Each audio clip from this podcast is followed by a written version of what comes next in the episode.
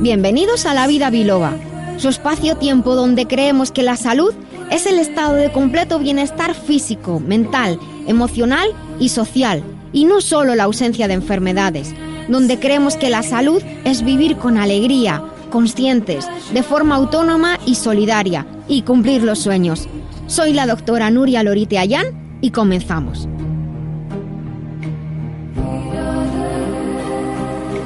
Buenos días a todos, queridos amigos. Muchísimas gracias por estar ahí al otro lado, al otro lado de esta mesa, esta mesa que se alarga a más de 50 países donde nos, desde nos, donde nos escuchan miles y miles de personas.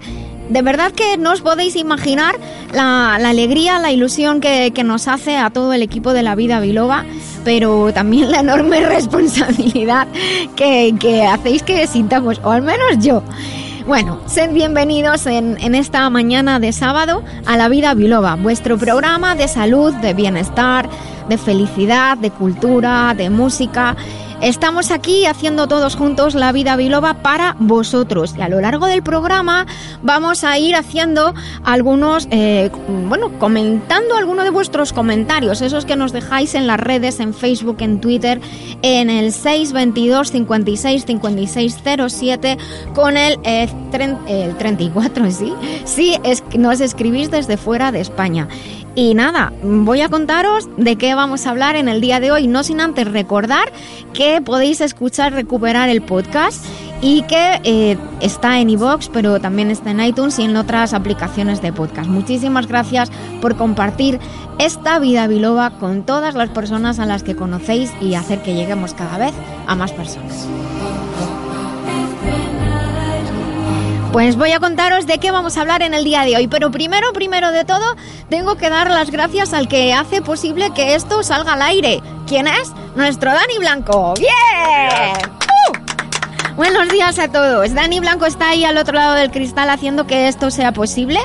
Y ahora sí que os voy a contar. Hoy tenemos ya un formato muy especial, no tenemos noticias entre medias, así que eso significa que vais a escuchar los que estáis en directo y lo que luego escuchéis el podcast, totalmente el programa completo, dos horas, desde las 12 hasta las 2, en cualquier otro día, en cualquier otra hora a la que nos escuchéis. En nuestras píldoras saludables, hoy vamos a tratar sobre el zinc el zinc en la dieta, sus funciones y beneficios para el organismo, con la ayuda de mi querido Jesús Fernández. Buenos días. Muy buenos días.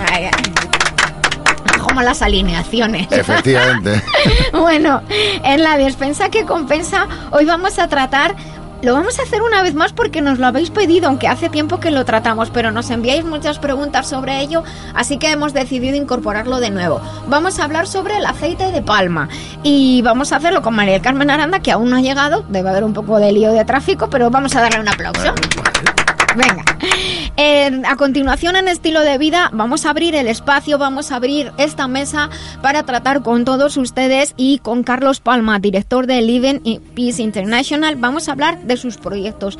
Os invito desde ya, aunque luego compartiremos nosotros. Eh, esta ONG, ¿qué es lo que hace? Que trabaja a nivel internacional y es impresionante lo que han conseguido en relativamente poco tiempo.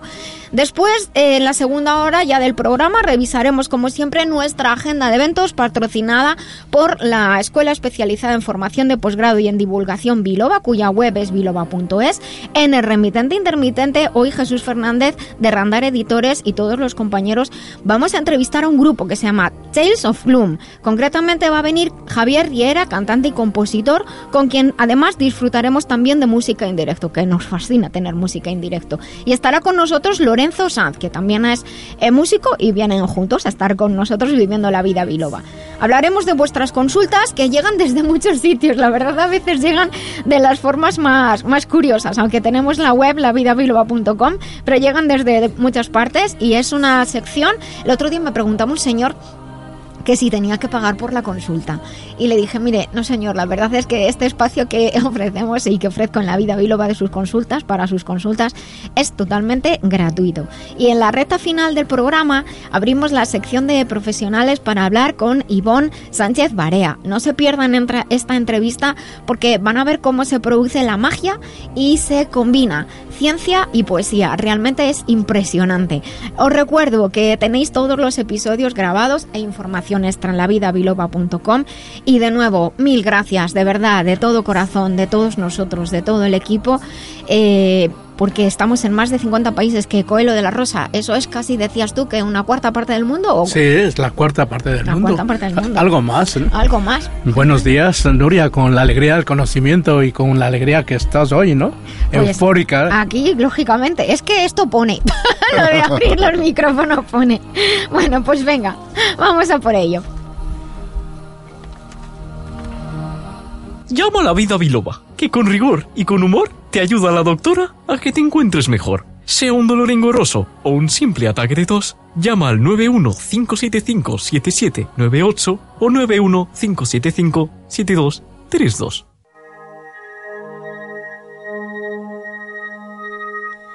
Pues abrimos nuestra sección de píldoras saludables en la vida biloba, que sé que es una de las secciones favoritas de los oyentes y en ella hablamos de nutrientes que, eh, que, necesitamos para nuestro organismo y aprendemos las funciones que realizan y qué ocurre cuando no los tenemos en cantidad suficiente y también de algunas sustancias que eh, sin ser nutrientes esenciales pero son parte de nuestra dieta y nos ayudan a estar pues más saludables. Este concepto que queremos difundir en la vida biloba de, de vivir más y de vivir mejor y sobre todo también como decía Coelho al principio del programa la alegría del conocimiento. Para mí el saber realmente es una herramienta muy poderosa, eso no lo puede, no nos lo puede robar nadie, vamos, eso no, no ningún banco te puede robar lo que sabes. Hoy vamos a hablar del zinc. Eh, hace mucho tiempo, de hecho, que hablamos del zinc y vamos a actualizar algunos datos. El zinc es un, un oligoelemento importante. Cuando decimos que una sustancia es un oligoelemento, oligo significa poco. Entonces significa que es un elemento que está en poca cantidad en nuestro organismo. Pero no porque esté en poca cantidad deja de ser poco importante. Más bien, en muchas ocasiones estos elementos que están en poca cantidad eh, tienen funciones cruciales y es muy importante que estén presentes en nuestro cuerpo porque como hay poquito, si falta, lo notamos enseguida. Bueno, pues el, el zinc, como digo, es un oligoelemento muy importante que todos necesitamos para mantenernos saludables. Entre los oligoelementos, este se encuentra en segundo lugar después del hierro, por su concentración en el organismo. Nuria, ¿nos puedes contar acerca de las funciones de este mineral en el cuerpo? Pues mira, el zinc se encuentra en las células de todo, todo el organismo. Hay una frase que solemos decir cuando hablamos en, en biología que, que, es un poco, bueno, para hacernos a la idea de qué es esto, de cuántas células tenemos en el cuerpo. Y decimos que hay tantas células como estrellas en el universo, porque hay un mogollón. Y somos responsables de todas ellas. Yo digo siempre en mis cursos, en mis seminarios, somos responsables de todas y cada una de las células de nuestro cuerpo. Así que hay que cuidarlas. Pues el zinc está en todas las células del cuerpo es necesario para que el sistema de defensa del organismo, el sistema inmunológico concretamente, funcione de, manera apropiada. También participa en la división de la mitosis, en la división y, y, en el crecimiento de las células. Así crecemos y los tejidos se renuevan. Y también participa en los procesos de cicatrización de heridas y en el metabolismo de los carbohidratos, hidratos de carbono, azúcares, como lo queráis entender. Una cosa muy curiosa, el zinc es necesario también para los sentidos tanto del olfato como del gusto. Durante el embarazo, la lactancia y la infancia, el cuerpo necesita zinc para crecer y para desarrollarse. Y el zinc, como hemos comentado que está relacionado con el metabolismo de los carbohidratos, sabemos que aumenta la acción, la función de la insulina, fíjate. Todo eso muy bien, Nuria, pero según he oído, el zinc podría ayudar en los, en los resfriados. De esto, claro, como hay alguno que otro en esta época, pues mira, fíjate que hay estudios que demuestran que cuando se toma durante al menos cinco meses, el zinc puede ayudar a reducir el riesgo de contraer el resfriado común, lo que llamamos resfriado común. También empezar a tomar suplementos de zinc al cabo de, 24 horas después de que los síntomas hayan comenzado puede reducir su duración y minimizar los síntomas haciendo que sean menos intensos. Muy bien, muy bien, pero ¿dónde podemos encontrar el zinc en los alimentos? Pues mira, las proteínas animales son una buena fuente de, zinc, los alimentos de origen animal. La carne de vaca, de cerdo, de cordero contienen mayor cantidad de zinc que el pescado. Eh, la parte, esa parte de, de la carne un poquito más oscura que tiene el pollo, esa parte es la que contiene más zinc que la parte blanca. A lo mejor, mira, el Coelho me está mirando con una cara rara. Cuando se cocina un pollo, hay una parte de la carne que es más marrón, no es tan blanca. Ahí es donde hay más zinc. Otras buenas fuentes de zinc para los que no comemos carne son las nueces, los, los cereales integrales en- o los granos de cereal integral enteros, como se dice en otros países, cereales integrales, las legumbres, la levadura. Las frutas y la verdura no son muy buenas fuentes de zinc, porque el zinc está en, en- en- de las proteínas vegetales no está tan disponible para el consumo humano como el zinc de los alimentos de origen vegetal. Por lo tanto, las dietas que sean bajas en proteínas o las dietas vegetarianas tienden a ser bajas en zinc, así que sería interesante suplementarlo. Pero te hace la pregunta del millón. A ver, ¿Cuáles son los síntomas de la deficiencia del zinc? pues mira, hemos comentado que participa en un buen funcionamiento del sistema inmune, por lo tanto podemos tener infecciones frecuentes. Una situación que se llama hipogonadismo en los hombres, que son problemas en la deficiencia de, debidas en deficiencia de- del desarrollo hormonal. Eso es lo que quiero decir. También cuando el pelo se cae, así que no es el otoño, digamos, en otoño el pelo se cae, pero una pérdida de, de cabello que no corresponde, por así decirlo. La inapetencia o falta de, de apetito también se relaciona con, con una insuficiencia de zinc. Eh, problemas con el sentido del gusto y el olfato. Las personas que han perdido el gusto el olfato pudiera ser una falta de zinc en, en su dieta. El, el hacerse heridas o llagas en, en la piel también puede se- ser una falta de, de zinc. Un crecimiento lento en, en los niños o una reparación lenta de los tejidos. De hecho, las heridas tardan mucho tiempo en, curar, lo cual nos, nos, nos lleva un poquito a pensar en el tema de la diabetes, pero claro, el zinc también es importante en la diabetes. Y hablando de- del sentido del gusto y el olfato, dificultad para ver en la oscuridad. Eso es muy curioso. Sí, sí, muy- tú que eres muy inteligente. A ver, ¿Puede haber algún Pelota. efecto secundario por el exceso de zinc? los suplementos. tú sí que eres pelota, Ya anda. te digo, ay, madre mía. Pues mira, eh, si tomaras mucho, mucho, mucho de zinc, te podría, pero muchísimo, te podría provocar diarrea o algún cólico abdominal, incluso vómitos, pero esos síntomas pueden aparecer si te has pasado eh, entre 3 y 10 horas después de tomar los suplementos. Pero generalmente debemos saber que los complementos nutricionales, eh, por lo menos en Europa, también en Estados Unidos, tienen unas cantidades máximas permitidas. O sea que es muy difícil tomar un montón. O sea, si sigues las normas esto no va a pasar. En cualquier caso, estos síntomas desaparecen en un corto periodo de tiempo después de, de suspender los complementos o los suplementos. Y lo único que tienen que tener cuidado, que no se piensen que eh, siempre hay un equilibrio entre los elementos. Entonces, si solamente tomaran zinc muchísimo o durante mucho tiempo, lo cual digo que es difícil, podría ocurrir que el cobre o el hierro estuvieran en deficiencia. Zinc, cobre y hierro son oligoelementos que actúan de manera sinérgica. Aquellas personas que utilizan los aerosoles nasales o geles que puedan contener zinc, recuerden que pueden tener efectos secundarios y perder su sentido del olfato. Así que cuidadito, siempre como digo, lean las etiquetas. Y recuerden adquirir marcas de confianza y siempre consultar si tienen dudas, pues con un profesional de salud, que para eso estamos. Lamberts Española, representante único de Lamberts Healthcare desde 1989. Suplementos nutricionales a la vanguardia de la nutrición responsable.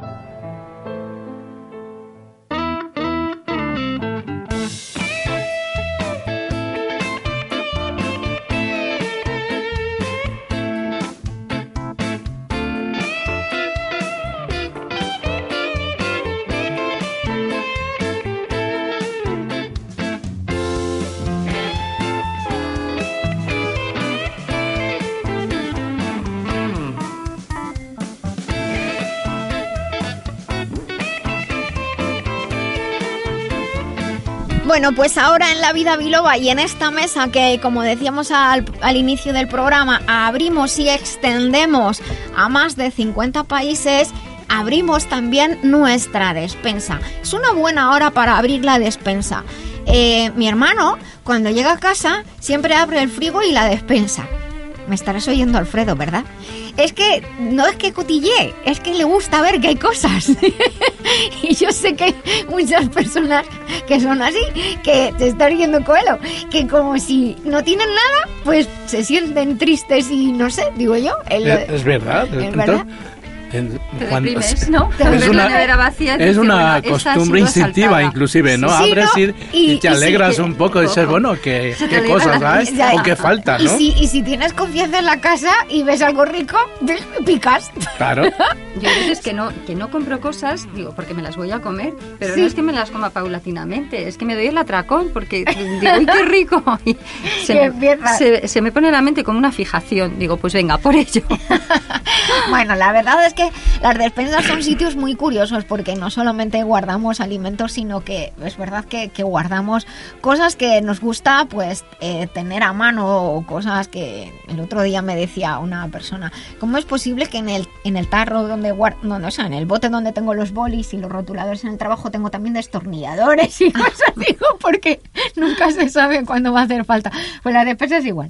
Bueno, pues hoy estamos en nuestra despensa que compensa y como he comentado al inicio del programa, eh, vamos a hablar del aceite de palma. Ya habíamos hablado del aceite de palma hacía tiempo cuando surgió todo el follón que se montó con el aceite de palma, pues la gente sigue preguntando y nos seguís preguntando y nosotros os hacemos caso. Entonces, eh, de hecho, eh, Vamos a, luego un poco más adelante, quiero dar las gracias concretamente a personas que nos estáis, nos escribís, vuestros mensajes que nos mandáis. En Facebook puse una, una, una, entrada en la que os pedía eh, a ver qué os tema- temas os gustaría que tratáramos. Algunos pues me es- escriben por mensaje privado, otros escriben de la web y algunos escriben directamente en el muro de La Vida Biloba en Facebook. Muchísimas gracias a todos. Y como nos habéis pedido, pues vamos a hablar del aceite de palma. Sabemos que hay mucho problema con, con él. Y bueno, vamos a ver. eh, salió mucho en la tele, en la prensa hace tiempo y hay muchas opiniones respecto a su uso. Por eso, eh, Nuria, en esta ocasión de hoy vamos a intentar despejar esas dudas y vamos a aprender un poquito más sobre este producto, ¿te parece? Muy bien. Eh, el aceite de palma es un aceite vegetal que contiene casi un 50% de ácidos grasos saturados, sobre todo el ácido palmítico. Es un tipo de grasa que no aporta sabor, es muy estable y no se enrancia ni se oxida. Se utiliza mucho en desde hace mucho tiempo, pero ha pasado a la alimentación. Este tipo de aceite tiene una textura sólida que ya no se puede hidrogenar más, por lo que ha sustituido en muchos alimentos a las grasas trans, que ya hemos comentado en anteriores programas, el, genera, el tipo de problema que generan las, las, grasas, las grasas trans, eh, que son eh, saturadas y distintas, son raras, por eso se llaman trans. Y de hecho vamos a hablar un poquito más de ella. Bien, pues eh, como vamos a hablar un poquito más de ellas eh, y como hablamos en el episodio 52, que pueden encontrar todos nuestros oyentes en nuestro podcast. Pero vamos a volver a tratar, Nuria, de ellas en próximos episodios para actualizar información a nuestros oyentes. Eh, vamos a hablar el, al tema hoy. ¿Es Dime. perjudicial el uso del aceite de palma? Pues mira, para no podemos decir que sí o que no sin explicar el tema un poquito más en profundidad que son el tema de las grasas saturadas. Las grasas saturadas son un tipo de ácidos grasos que contribuyen a elevar los niveles de colesterol en sangre, sobre todo el, el LDL, o sea, el malo, que es el que puede favorecer la generación de problemas cardiovasculares como de hecho la arteriosclerosis. Además, fíjate que fomentan la acumulación de grasa en la zona abdominal, lo cual se sabe que está relacionado con la aparición de problemas metabólicos graves como la es. diabetes tipo 2 o el síndrome metabólico, entre otros. Por eso, y como ya están deduciendo, en una dieta equilibrada y saludable es un tipo de grasa que se consume, tendría que ser de forma esporádica. O sea, esto quiere decir que no debemos consumir los productos que incluyen estas grasas o aceite de palma que son saturadas de manera habitual en nuestra alimentación. Entonces, ¿es peligroso el aceite de palma? Es la pregunta que se están haciendo muchas personas en este momento. Efectivamente, pues vamos a por ello. En sí mismo, el aceite de palma no se puede decir que sea peligroso para la salud, pero hay otros factores a considerar de los que vamos a hablar. Puede decirse que sí resulta peligroso cuando la cantidad que se ingiere es desmedida o, o inadecuada, que es lo que está pasando en los últimos tiempos por el estilo de dieta, que incluye muchos alimentos procesados y prácticamente lo comemos a diario, cosa que antes no. Bien, y no olvidemos que es una grasa saturada y puede perjudicar al corazón y al sistema circulatorio. Y es que muchos alimentos de uso cotidiano les han añadido esta grasa porque es barata. Es verdad. Mucho más barata que un aceite de oliva o de girasol, por ejemplo, y facilita los procesos industriales en la preparación de alimentos. De hecho, alimentos como galletas, bollería, caramelos, chocolate, pan, cereales, pizzas, helados, salsas y un Fíjate. montón de alimentos más de lo que piensan incluso en sitios que dice ¿qué pinta aquí? Pueden contener aceite de, de palma. Es obligatorio, no obstante, que esté reflejado en el etiquetado, pero no se conformen con que ponga aceite vegetal y piensen, ah, será de girasol o de oliva. Lean y ante la duda, mejor compren otro. Bueno, entonces, si no es lo que podría decirse peligroso, con poca cantidad, pero es poco saludable, se preguntarán, ¿por qué tanto revuelo? ¿Y por qué se usa? Volvamos a la principal cuestión, que son sus propiedades para la industria alimentaria. Bueno, pues vamos a explicar. Hay varios factores a considerar. Uno es la estabilidad. El aceite de palma es un tipo de grasa que no se oxida fácilmente, no se enrancia para que nos entiendan. Esto hace que mantenga la estabilidad del alimento al cual, al cual se añade y que no se estropee, o sea, que dure más tiempo. Muy bien, y al usar el aceite de palma se evita el uso los ácidos grasos de tipo trans, como mencionabas antes, e hidrogenados, que como hemos comentado son mucho más perjudiciales que los saturados y son a priori A mejor, priori, mejor vistos por la sociedad. Efectivamente. Por último, el aceite de palma es un tipo de grasa que no aporta sabor, por lo que aparentemente es ideal puesto que se puede poner en alimentos dulces y salados y aporta una textura que resulta agradable porque es untuosa. Hasta aquí. Entonces, el porqué de su uso en la industria. Y se preguntarán, ¿por qué entonces tantas dudas y tanto revuelo? Seguimos con el revuelo. Seguimos con el revuelo y las dudas. Porque como hemos dicho, como están tantísimos alimentos que ha, ha pasado a significar un alto riesgo cardiovascular por, repito, por su presencia tan elevada en nuestra dieta. Es que antes no estaba tan presente en nuestra alimentación. Por otra parte, la Agencia Europea de Segura- Seguridad Alimentaria, EFSA, por sus siglas en, en inglés, ha advertido del peligro porque en la producción o preparación de los alimentos, cuando este tipo de, de aceite se trata a temperaturas superiores a 200 grados, se crean ciertos compuestos clasificados como posibles carcinogénicos. O sea que lo de calentar, nada. Nada, uf. No obstante, la EFSA también ha declarado que este tipo de contaminantes no están exclusivamente en el aceite de palma, ya que también aparecen en otro tipo de aceites vegetales refinados, como el aceite de soja o maíz. Fíjate, no todos los aceites soportan bien las temperaturas elevadas. Exacto. Por eso, mejor para cocinar es el aceite de oliva. Pero esto eh, nos da para otro programa, Nuria. Enterito, enterito. Enterito, enterito. Eh, eh, Aceite de oliva extra Sí, virgen. vamos a, voy a apuntarlo. Además, una tostadita, ahí. Bueno, eh, zumos, Oh, zumos de, zumos de las olivas, de la aceituna, lo llaman muchas personas. Pero bueno, sigamos con esto. Otro punto importante que se añadió a este revuelo y que sigue ahí y que sigue ahí eh, en el aire con el aceite de palma es el tema de la sostenibilidad, el tema del medio ambiente. Según las agencias europeas, la producción de aceite de palma se concentra en países tropicales, sobre todo Malasia e Indonesia, donde su cultivo y fabricación ha provocado problemas medioambientales y daños a especiales locales como tigres, elefantes y orangutanes. Y esto es muy importante, claro. Y ya para ir terminando, puede que nuestros oyentes quieran saber si el producto X lleva o no aceite de palma, no solo por cuestiones de salud, son, sino por el impacto medioambiental que genera el cultivo de palma en las zonas tropicales que has explicado muy bien. Como estamos indicado, eh, indicando en las etiquetas, es obligatorio por ley que aparezca si dicho aceite se encuentra en un producto, por lo que podemos elegir si queremos o no consumir un producto que lleva aceite de palma. Esto, Nuria, eh, se encuentra reflejado en el reglamento de la Unión Europea, por el cual se obliga a los fabricantes a que aparezca qué tipo de aceites vegetales o grasas vegetales forman parte de la composición del producto en cuestión. Muchas grandes empresas están modificando su sistema de composición de alimentos y retirando el aceite de palma. Pues mira, me- a mí me parece muy, muy buena idea, porque además complica mucho las cosas, porque de pronto mucha gente, de hecho me ha comentado, es que ahora mismo eh, muchos alimentos que yo tenía en casa comprados resulta que tienen aceite de palma y no lo tomo. Pero bueno, esperamos con todo esto haber puesto un poquito de luz en el tema del aceite de palma. Seguiremos hablando de él y como siempre recuerden que una dieta sana y saludable es un buen seguro de salud. Que desgraciadamente esto es muy triste, lo comento con mucha gente, mu- muchos me lo decís, cuesta más caro comer saludable pero sí, merece la pena. Merece la pena buscar la calidad por nuestro futuro, porque tenemos que durar muchos años y porque el medio ambiente también tiene que durar muchos años. Así que ahora cerramos nuestra despensa y os dejamos ahí reflexionando y sacando todo lo que tenéis, a ver si tiene aceite de palma o no. Pero chico, ¿qué te pasa? Vaya cara tienes. Estoy fatal de la alergia, no dejo de estornudar. Me pican tanto los ojos que no puedo ni mirar el móvil. Ah, pues yo tomo Alsen. Y nada, lo llevo genial. ¿Alsen? ¿Para la alergia? ¿Y no te da sueño? ¿Qué va? Alsen de Masterlife es completamente natural. Disminuye los síntomas de la alergia y no adormece. Lo tienes en www.masterlife.info. Pues voy a comprarlo ya mismo. Ya estás tardando. Alsen de Masterlife. Evita los síntomas de las alergias con naturalidad en masterlife.info.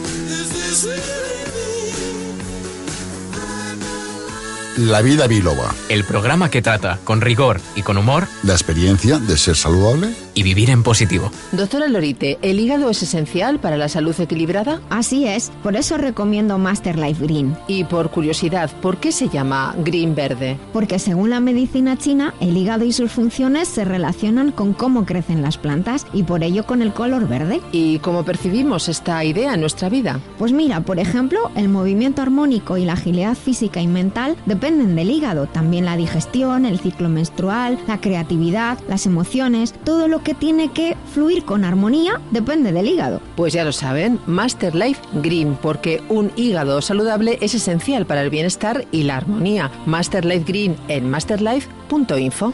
Master Life, maestría para cada momento de la vida. Cuidar la salud de forma integral, atendiendo al cuerpo, mente y emociones, es un camino que realizamos con Master Life.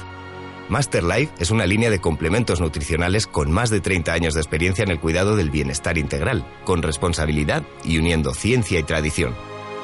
Encuentra más información en masterlife.info. Master Life, maestría para cada momento de la vida.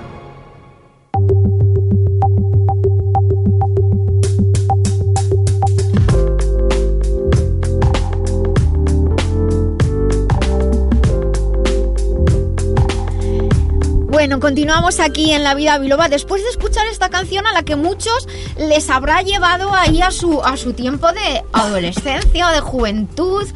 La eléctrica y la de orquesta, Jesús. Ha pasado tanto de la ELO. Ay, la Elo, ese disco lo tengo yo. Lo tengo yo. Bueno, ese y Pero unos tienes que tener más. vinilo, tú por lo menos, en aquella Claro, época. en vinilo, claro. No Pero escucha, existían los pero CDs. ¿Tú en aquella época tenías grabo? En lo que es la gramola.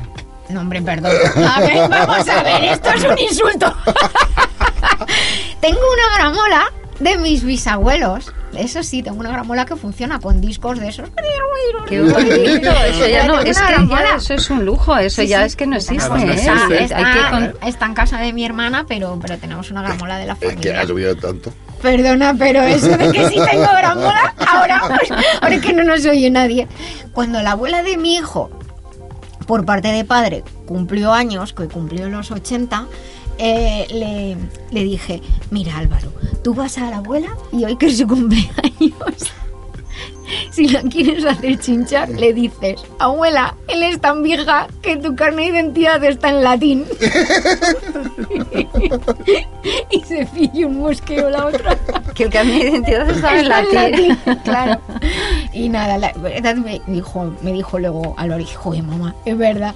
Bueno, ahí quedó la broma. Así que esto es lo del carnet de identidad en latín, es como preguntarme que si tengo gramola, que si tenía el disco de la Elo en gramola, yo te vale. Bueno, no sé si te lo voy a perdonar algún día, vas a tener sí. que hacer méritos. A ver, yo soy de la época del CD. No, hombre, jolín. Ahora, Cassette, casi, claro. cassettes, vinilos y luego ya los CDs. Y luego están los LPs y, Y, los los, singles. y los singles, yo Los tengo singles. singles a mogollón. Bueno, vamos a continuar. Eh, lo primero que quiero decir eh, en este momento preciso es que quiero daros las gracias de nuevo, lo hemos hecho al principio del programa, pero quiero daros las gracias a todos porque hoy que, que es, es un todavía estamos terminando el mes, pero ya hemos batido todos los récords de escuchas que, que teníamos hasta ahora. O sea, el programa La Vida Biloba está creciendo en- a un ritmo exponencial.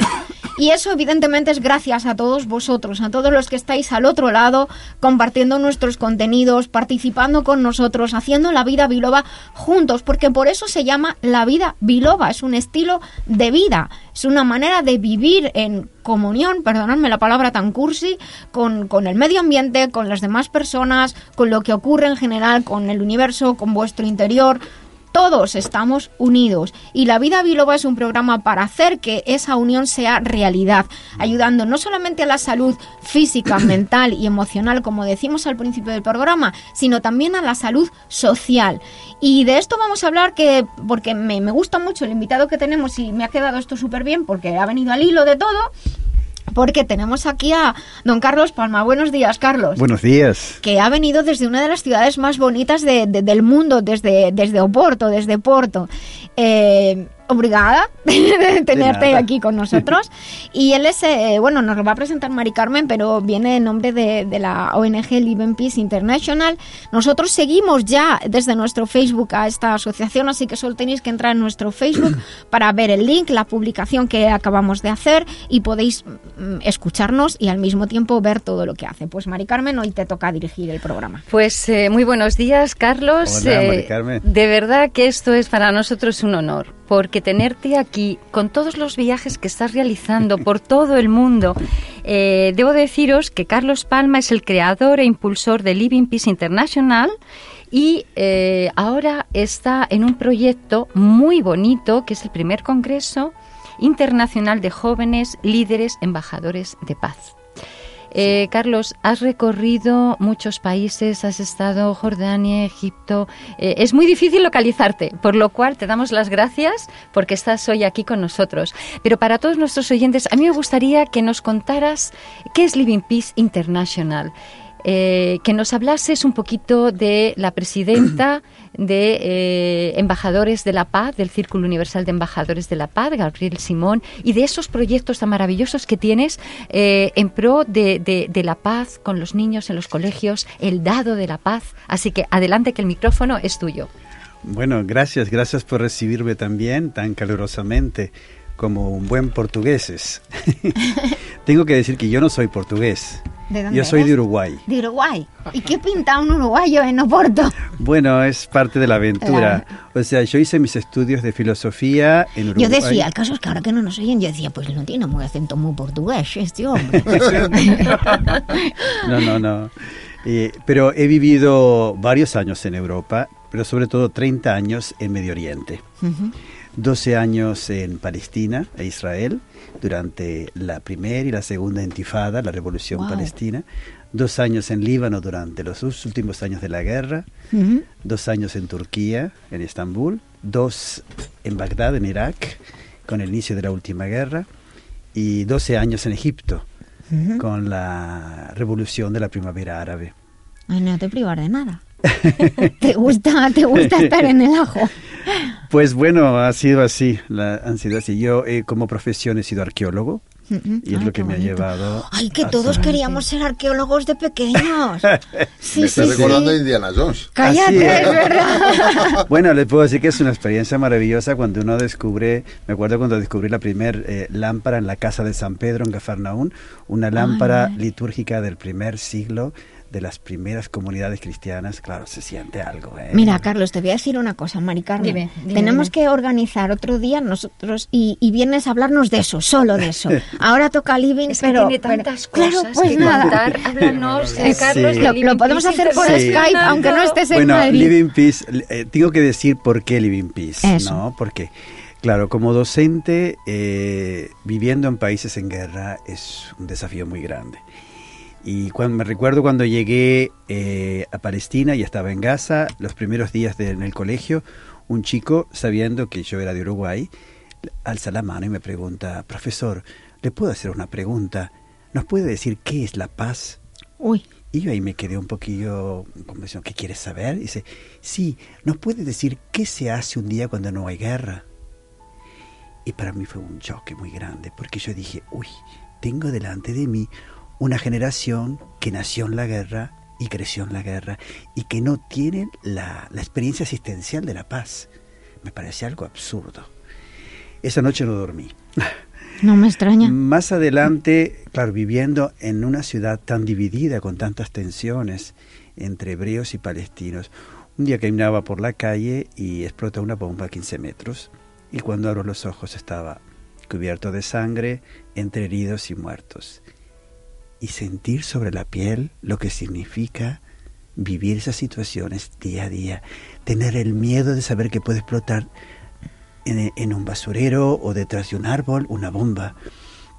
Y yo decía, ¿cómo vivir así toda la vida? Y me daba cuenta que había alrededor mío una cultura de la guerra. Y me comenzó una pregunta en el corazón. Y yo, Carlos, ¿qué hago para contribuir a una cultura de la paz? Mm. Es que yo puedo hacer algo. Y esto me daba vuelta en el corazón. Un día sucedió algo que para mí digamos, me cambió un poco la vida. Estaba caminando por la ciudad vieja de Jerusalén y de golpe un grupo de jóvenes palestinos comienzan a apedrearme porque pensaban que era un judío. En ese momento me quedé en un callejón sin salida y, y no sabía qué hacer. Los soldados israelitas, cuando vieron la situación, comenzaron a correr para ayudarme. Y yo sabía muy bien cómo suceden esas cosas, que si ellos llegan en tiempo, estos chicos vienen llevados a la cárcel en situaciones muy feas. Entonces les dije, corran antes que los soldados lleguen. Ellos comenzaron a correr y uno se cayó. Y cuando yo vi que salía sangre de su rodilla, me vino espontáneo sacar mi pañuelo para parar la sangre. Y digo, corre antes que lleguen. Tres días después, era una noche, llaman a la puerta de mi casa y con gran sorpresa era el mismo joven con mi pañuelo ahora limpio y un pan que su mamá había hecho para mí. Y yo ahí comprendí, dije, ya entendí. El camino para construir la paz es el amor. Una cultura de paz se basa en una cultura del amor. Claro, no es el simple sentimentalismo, yo te amo, yo te... No, no, Es un amor que es un desafío, que también es ir más allá cuando te tiran piedras o cuando te quieren matar. Y esto me acompañó, no solo me acompañó, me salvó la vida. Yo recuerdo una vez en Bagdad que eh, trabajaba en un colegio y comenzaban las alarmas por los bombardeos. Y en esos momentos hay siempre una persona que recoge a los niños y los lleva casa a casa.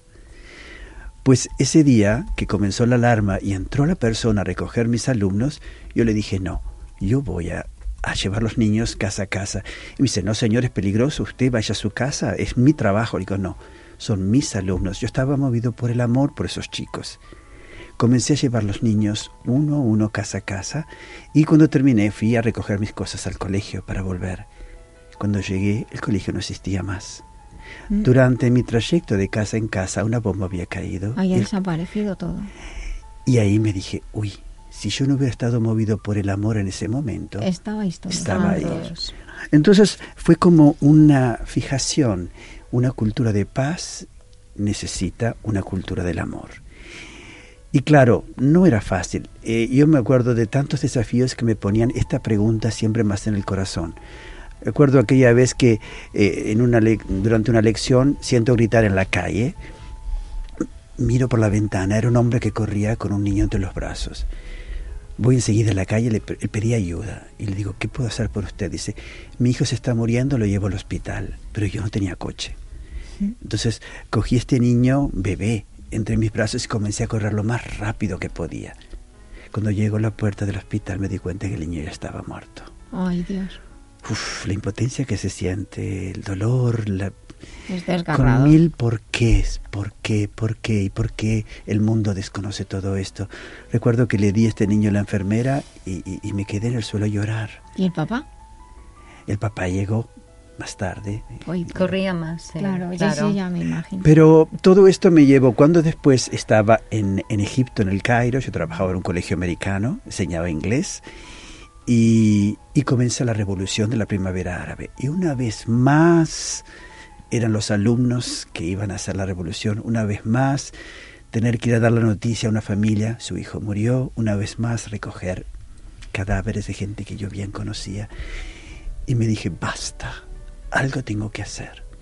Y fue ahí que se me ocurrió una idea muy simple, yo diría casi tonta. Eh, construí un dado de cartón y en vez de ponerle números, le puse frases. Eran valores para vivir la paz. Amar a todos, escuchar al otro, perdonarse recíprocamente, ser el primero en amar. Eran cosas muy simples y muy universales porque estos chicos eran musulmanes. Hmm. Y les propuse cada mañana, al comenzar la clase, tirar este dado que llamé el dado de la paz. Y la frase que quedaba encima iba a ser el programa para vivir por la paz todo el día. Mi única intención era que esos chicos, en esas cinco horas de colegio, pudieran respirar la paz y tener esta experiencia, porque sabía que saliendo del colegio todo era muy diferente. Y les pedí que cinco minutos antes de irnos, parar la lección y compartir las experiencias. Nos hemos acordado de esta frase, cómo hemos vivido por la paz hoy. Y también que todos los días, a mediodía, hacer un minuto de silencio por la paz. Los chicos, lógicamente, entusiasmados, comenzaron a hacerlo, a vivirlo, y ver con mis ojos que estos chicos renunciaban al recreo para quedarse dentro de clase ayudar a los que tenían más dificultad en inglés o en matemáticas, de comenzar a compartir todo.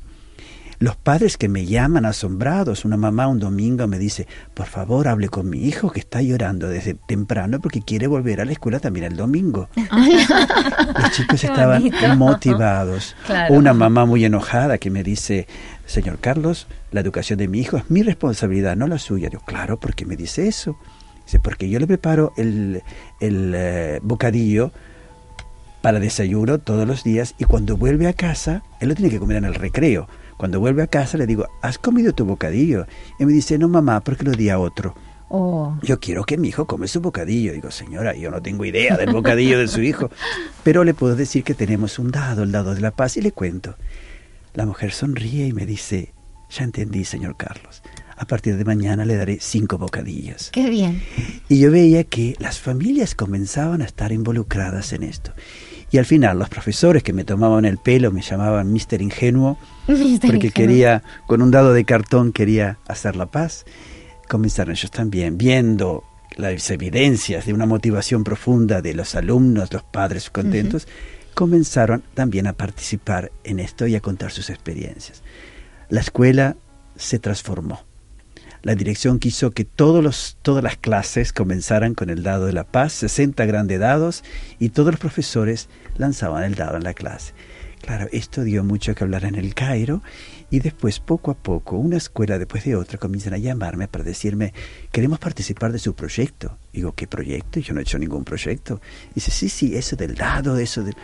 Y ahí me di cuenta por la primera vez que tal vez tenía que hacer una cosa más académica, profesional, que llamé Living Peace, vivir la paz.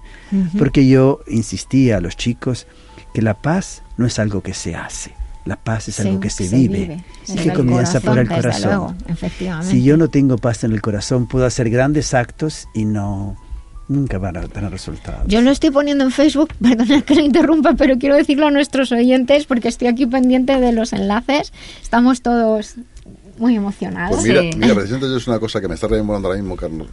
Eh, yo he estado en, en Israel, yo tu- tengo muchísimas anécdotas de Israel, buenas y malas. A ver, yo te explico. Eh, yo soy lo que, que te apunta con un fusil, te piden la documentación y a ver que eres español, ya te esquivan la... Bueno, me estás haciendo así con la carta porque sabes por lo que te estoy hablando. Eh, yo he estado en el aeropuerto de Barajas, en la- concretamente en la T4, para coger el avión para me ven dos, dos chicos jóvenes y me dicen que si les puedo acompañar, estando en la fila, lo que es del este. Eso nunca lo he contado, pero lo voy a contar públicamente, no me importa, porque ha pasado ya tiempo, ¿no?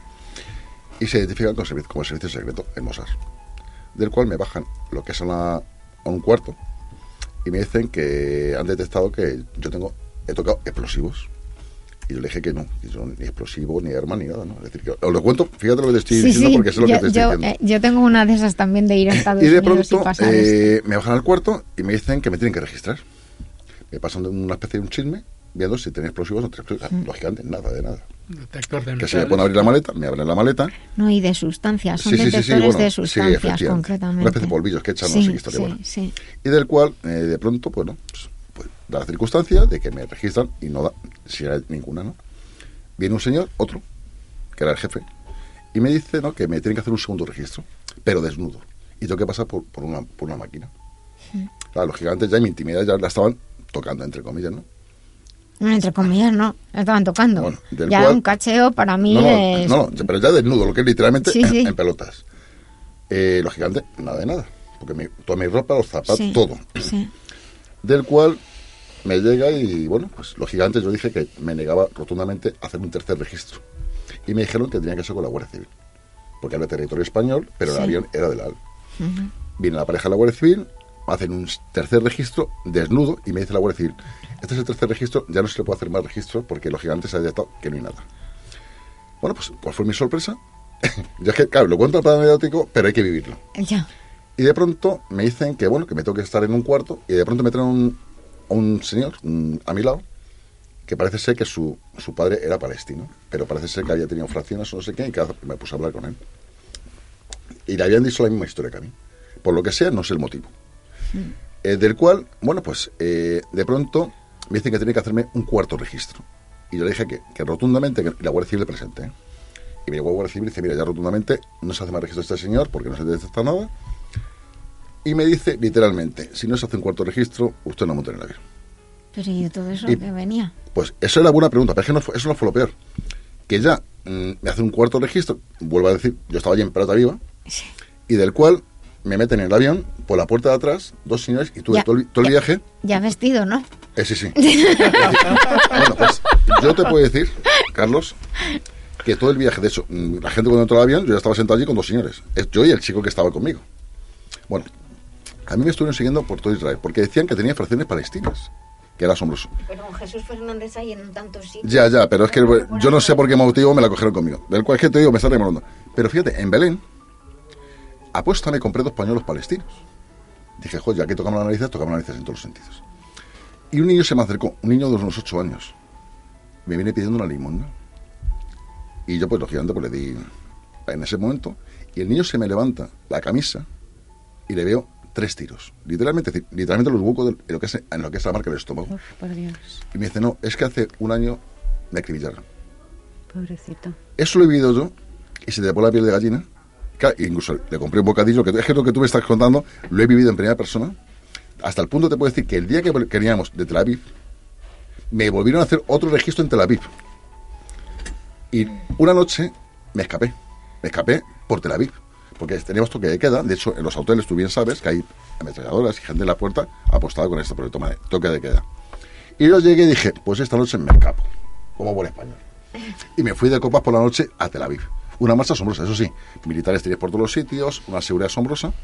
Por eso es, es la importancia, Jesús, que que tiene algo, el claro, Living Peace que- internacional. Es que se nos queda muy No, no. poco tiempo. Que me- sí me gustaría, Carlos, que nos dijeses en cuántos países está y que nos hables un poquito del proyecto que hay del primer congreso. Sí, de eh, yo quisiera eh, culminar el, el- esta cosa de cómo nació Living Peace, porque esto era solo el preámbulo, ¿no? Que cuando después 25 escuelas comenzaron a, a participar de este proyecto Living Peace, que tenía simplemente estas dos bases, la práctica de los valores propuestos por el dado de la paz y el time out. A un cierto momento, chicos de 15 años me vienen con una propuesta y me dicen, queremos escribir una carta a todos los presidentes del mundo. Y yo digo, ¿para qué? Dice, para decirle que tenemos un proyecto por la paz, que vivimos por la paz. Eran chicos convencidos y felices de lo que estaban viviendo. Estas 25 escuelas, ¿de, de dónde eran, Carlos? Del Cairo, Del Cairo. del Cairo. Ujú. Eran escuelas públicas y privadas, ricas y pobres. A un cierto momento digo, bueno, escriban la carta y mandamos. Solo que después me encuentro delante de Google y digo, ¿y de dónde saco yo la dirección de los presidentes del mundo? Digo, "Ah, sin duda que no van a estar en Google. Y ahí busqué de aquí, de aquí, de allá, mandamos 220 email. ¿Y qué sucede?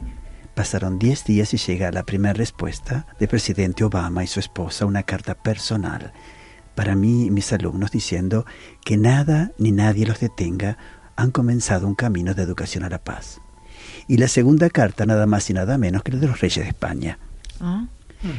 Y bueno, y después la presidenta de Irlanda, el premio Nobel de la Paz de India, primer ministro de Luxemburgo, y yo ahí como ¿Y qué ha pasado? ¿Qué ha pasado? Y yo digo, que un dado de cartón Qué haga todo es- este es ruido.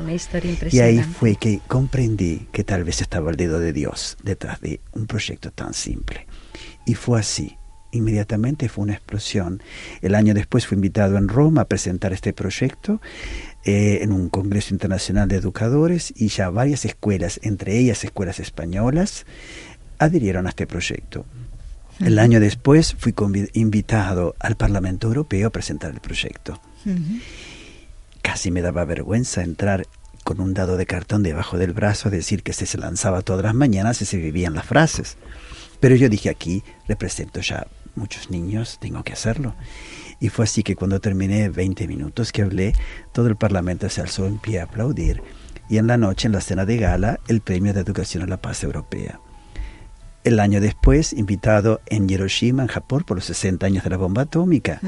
Y ahí también una explosión de tantas organizaciones que venían a decirme, queremos trabajar con usted, con Living Peace. Y yo ahí, admirado de lo que estaba pasando, eran colegios, universidades, parroquias, scout, cárceles, seminarios, orquestas, Madre corales, mía. escuelas de danza y de teatro, y ahora organizaciones. El año después, 2015, ya fue el top. Cuando en septiembre recibo una llamada y yo tan tonto, veo ese número, respondo, digo, ¿quién habla? Y dice, la princesa Haya. Y yo pensaba que era el que me tomaba el pelo, digo, yo soy Napoleón Bonaparte. y me dice, Carlos Palma, digo, sí, ¿quién habla? Dice, la princesa Haya de las Naciones Unidas, que me estaba llamando para invitarme a presentar el proyecto de las Naciones Unidas el 21 de septiembre, Día Mundial de la Paz. Y luego fue UNESCO, etcétera, etcétera. Así fue que nació y que se difundió. Y hoy, a punto, después de siete años, estamos en 161 países, con 700.000 estudiantes de 1.600 escuelas, 102 o 3 universidades eh, y 72 organizaciones internacionales. Entre estas organizaciones internacionales está el Círculo Mundial de Embajadores de Paz, eh, que me nombraron embajador de paz inmerecidamente Hombre, creo, ¿eh? en el 2012 y, y ya comencé un camino con esto, con Madame Gabrielle Simón, la presidente, con la cual enseguida me encontré una gran sintonía, ¿no? de este vivir por la paz, esta cultura de la paz. Cuando ella vio los frutos que este proyecto crea en los niños y los jóvenes, me propone de crear la categoría de los jóvenes embajadores de paz. O sea, de 6 años a los 25 años, estudiantes jóvenes que realmente dan testimonio de paz, que son un ejemplo de paz, pueden ser nombrados jóvenes embajadores de paz. Ya tenemos más de 400 jóvenes embajadores de paz que hacen trabajos maravillosos. Para decir, por ejemplo, los de Argentina. Desde los seis añitos desde los seis años. La verdad, una vez me llegaron de Croacia eh, dos candidatos de cinco años. Yo dije, no, cinco años son muy, muy pequeños. Pero cuando vi después las motivaciones, que eran sus compañeritos que decían, Manolo, lo, lo, hemos elegido como candidato porque es el que nos separa cuando nos peleamos, porque es el que limpia la clase cuando nos vamos, porque es el que dice siempre buen día, porque es el... Y yo los mandé y fueron aceptados. Estos dos niños, un año después, fueron al ¿cómo se dice? al síndaco, al, ¿cómo se dice? mayor en inglés de la ciudad, el, al alcalde. Al alcalde, al alcalde de la ciudad, a presentarse como embajadoras de paz, con seis años y con el dado debajo del brazo. Le cuentan al alcalde lo que estaban haciendo, el alcalde se queda maravillado, crea una plaza en el centro de la ciudad, la Plaza de la Paz, y un grande dado de dos metros cuadrados, el dado de la paz. Cuando se hizo la inauguración, el alcalde hizo su discurso y estos dos niños hicieron su discurso como embajadores de paz. ¡Qué bonito! Oye, Carlos, es que nos, el tiempo se nos está yendo y estamos sí. todos embobados escuchándote. Eh, tres minutos nos quedan. Eh, el Congreso. El Congreso y eh, los colegios y centros que nos puedan estar escuchando ¿Cómo se podrían poner en contacto contigo que quieran? Bueno, nosotros, ¿no? Eh, es muy fácil. A través de, es muy fácil porque web. yo mientras que os estoy escuchando en, en nuestra página de, de, Facebook nosotros hemos puesto ya la web, he puesto justo el enlace también de, del dado, del proyecto del dado, así que es tan fácil como entrar en eh, facebook.com barra la vida biloba, recordamos que biloba es las dos con B y ahí tienen, es más fácil que Mucho más oyentes fácil, efectivamente. Pueden, además seguimos a la, vuestra página y ya tienen los enlaces ahí. El Congreso es, eh, a un cierto momento, los jóvenes embajadores querían encontrarse entre ellos y, y nos pareció una cosa justa y también que ellos necesitan una formación como jóvenes embajadores de la paz. Sí. Entonces, desafiando todas las dificultades económicas, nos hemos lanzado en esta aventura de querer crear tres días aquí en Madrid, 13, 14 y 15 de diciembre, uh -huh. el primer Congreso de Formación para líderes y jóvenes embajadores de paz. Pues hay muchas cosas que aprender, resolución de conflictos, de inteligencia emocional. Pero sobre todo, no solo aprender, sino compartir, compartir lo que ya viven y las experiencias, porque los jóvenes embajadores de paz de África o los de América Latina o los de Nepal o Mongolia tienen unas experiencias que son dignas de ser conocidas por todos. Ay, me encantaría bueno, que las pudieras contar todas. Bueno, de todas no, maneras, yo creo que, que lo que tenemos que hacer es invitarle. hay una cantidad de conflictos, ¿me entiendes? Que es una maravilla. Tenemos en México y en Guatemala. Sí. Yo antes de, de, cerrar el programa y despedirnos, sí quiero enviarle un fuerte abrazo a, a la presidenta del Círculo Universal de Embajadores de la Paz, a doña Gabriel Simón. Eh, que nos va a escuchar desde Francia sí, o en Ginebra, Sin Suiza, duda, sin duda. y también a Pilar, Pilar Margal, que es una mujer extraordinaria Sí. y es la delegada aquí en España. Es la coordinadora, La de todos coordinadora. los colegios, hay un 80 me parece colegios aquí en España que participan de Living Peace Internacional y ella es la coordinadora nacional. Ujú, Pues es yo estoy aquí, os estoy escuchando, pero al mismo tiempo estoy poniendo aquí Un la- mensaje las para fechas, todos, un mes- y el Carlos. 13, 14 y 15 de diciembre. Un mensaje para todos. Mensaje. Es lo que iba, Ok. iba a decirlos, me has ganado con tanto... eh, Eh, medio segundo Medio tienes segundo. Nada. para hablar. Un mensaje que la paz es responsabilidad de todos, la paz comienza por mí, comienza por mi corazón y que yo soy el responsable de ella. Pues ese Muchísimas gracias, es un Carlos. maravilloso Muchísimas mensaje. gracias, de luego. afina a, a la filosofía de este programa y personalmente quiero dar las gracias a María del Carmen porque ha sido quien Bueno, gracias a Carlos que, Que- que que ha vino, podido eh, eh, presentarse aquí y es- estar con nosotros y compartir eh, eh, estos momentos tan maravillosos. de hecho hacía mucho tiempo que teníamos preparada esta cita de hoy. Me siento muy feliz. Se puede quedar con nosotros si lo desea o si tiene cosas que hacer. Sí, me tengo imagino que sí que hay que aprovechar. Sí, sí. pero desde como directora muchísimas gracias en nombre No, de todos y de todos nuestros oyentes. Aquí tiene estos micrófonos abiertos y estamos encantados de poder difundir su mensaje y su trabajo y bueno y esa inspiración ese ese mensaje al, al corazón esa pregunta en el corazón que he ido apuntando yo a las cosas que ha ido hablando usted. Será interesante una vez invitar a los jóvenes embajadores de aquí de Madrid. Podíamos prepararlo. experiencias. Me parece muy bien. Me Mira, muy te idea, propongo una sí. cosa. Como vendrán para este mes de diciembre, cuando estén a punto, que estén algunos reunidos ya, lo planteamos con tiempo, les invitamos y hacemos un programa especial. ¿Qué os parece a todos? Perfecto. ¿Vale? Me parece Pues yo ya, abierto, yo ya ¿no? lo tengo aquí reservado. Buscamos el día a- de acuerdo. Yo Que venga parece- Teresa. Que venga Teresa, Teresa claro. del colegio. Eh, San Amor y San, San. Antonio. Eso. Porque ahora están construyendo, van a construir un grande dado de la paz en la plaza de Berlín. Sí. Lo que ha hecho un dado, ¿eh? Madre mía. bueno, pues tenemos que descontinuar el programa. Lamentablemente sé que estaríamos hablando muchísimo tiempo. Así que muchísimas gracias de nuevo y continuamos nosotros en La Vida Biloba. Estamos en la vida biloba, porque nos gusta ser saludables, ser mejores y vivir en positivo. La vida biloba se vive en las redes, en Facebook, en Twitter, en Instagram. Somos La Vida Biloba. Síguenos y comparte con nosotros. ¿Buscas formarte en salud integral e integrada? Te presentamos una de las escuelas más prestigiosas con reconocimiento internacional, la Escuela Biloba, fundada por la doctora Nuria Lorite Ayán, porque gracias a su rigor, calidad de investigación, ha obtenido el aval de numerosas universidades nacionales e internacionales. Biloba establece puentes entre diferentes concepciones de la salud y de la enfermedad. Te ayuda a optimizar tu esfuerzo y formación. Somos pioneros y expertos en los nuevos sistemas de formación, con todo el apoyo personal y tecnológico para ti. Estamos siempre contigo. Déjate contagiar de nuestro amor y pasión por la salud y el conocimiento. Biloba es tu escuela. Visita www.biloba.es.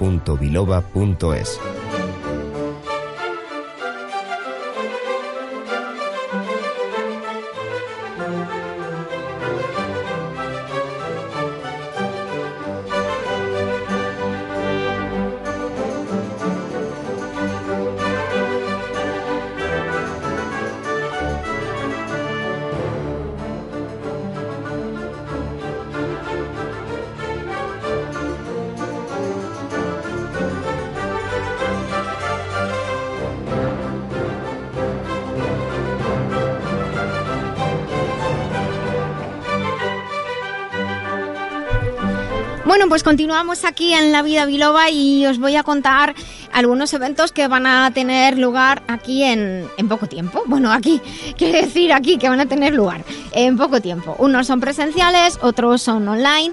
La verdad es que nos hemos quedado todos así un poquillo como tocaditos con esta entrevista maravillosa y, la cuestión está de- del deseo siempre de querer tener más tiempo. Bueno, eh, les recuerdo que tenemos en la escuela Biloba, cuya web es biloba.es, un programa premium abierto específico para formar a profesores, formar a docentes.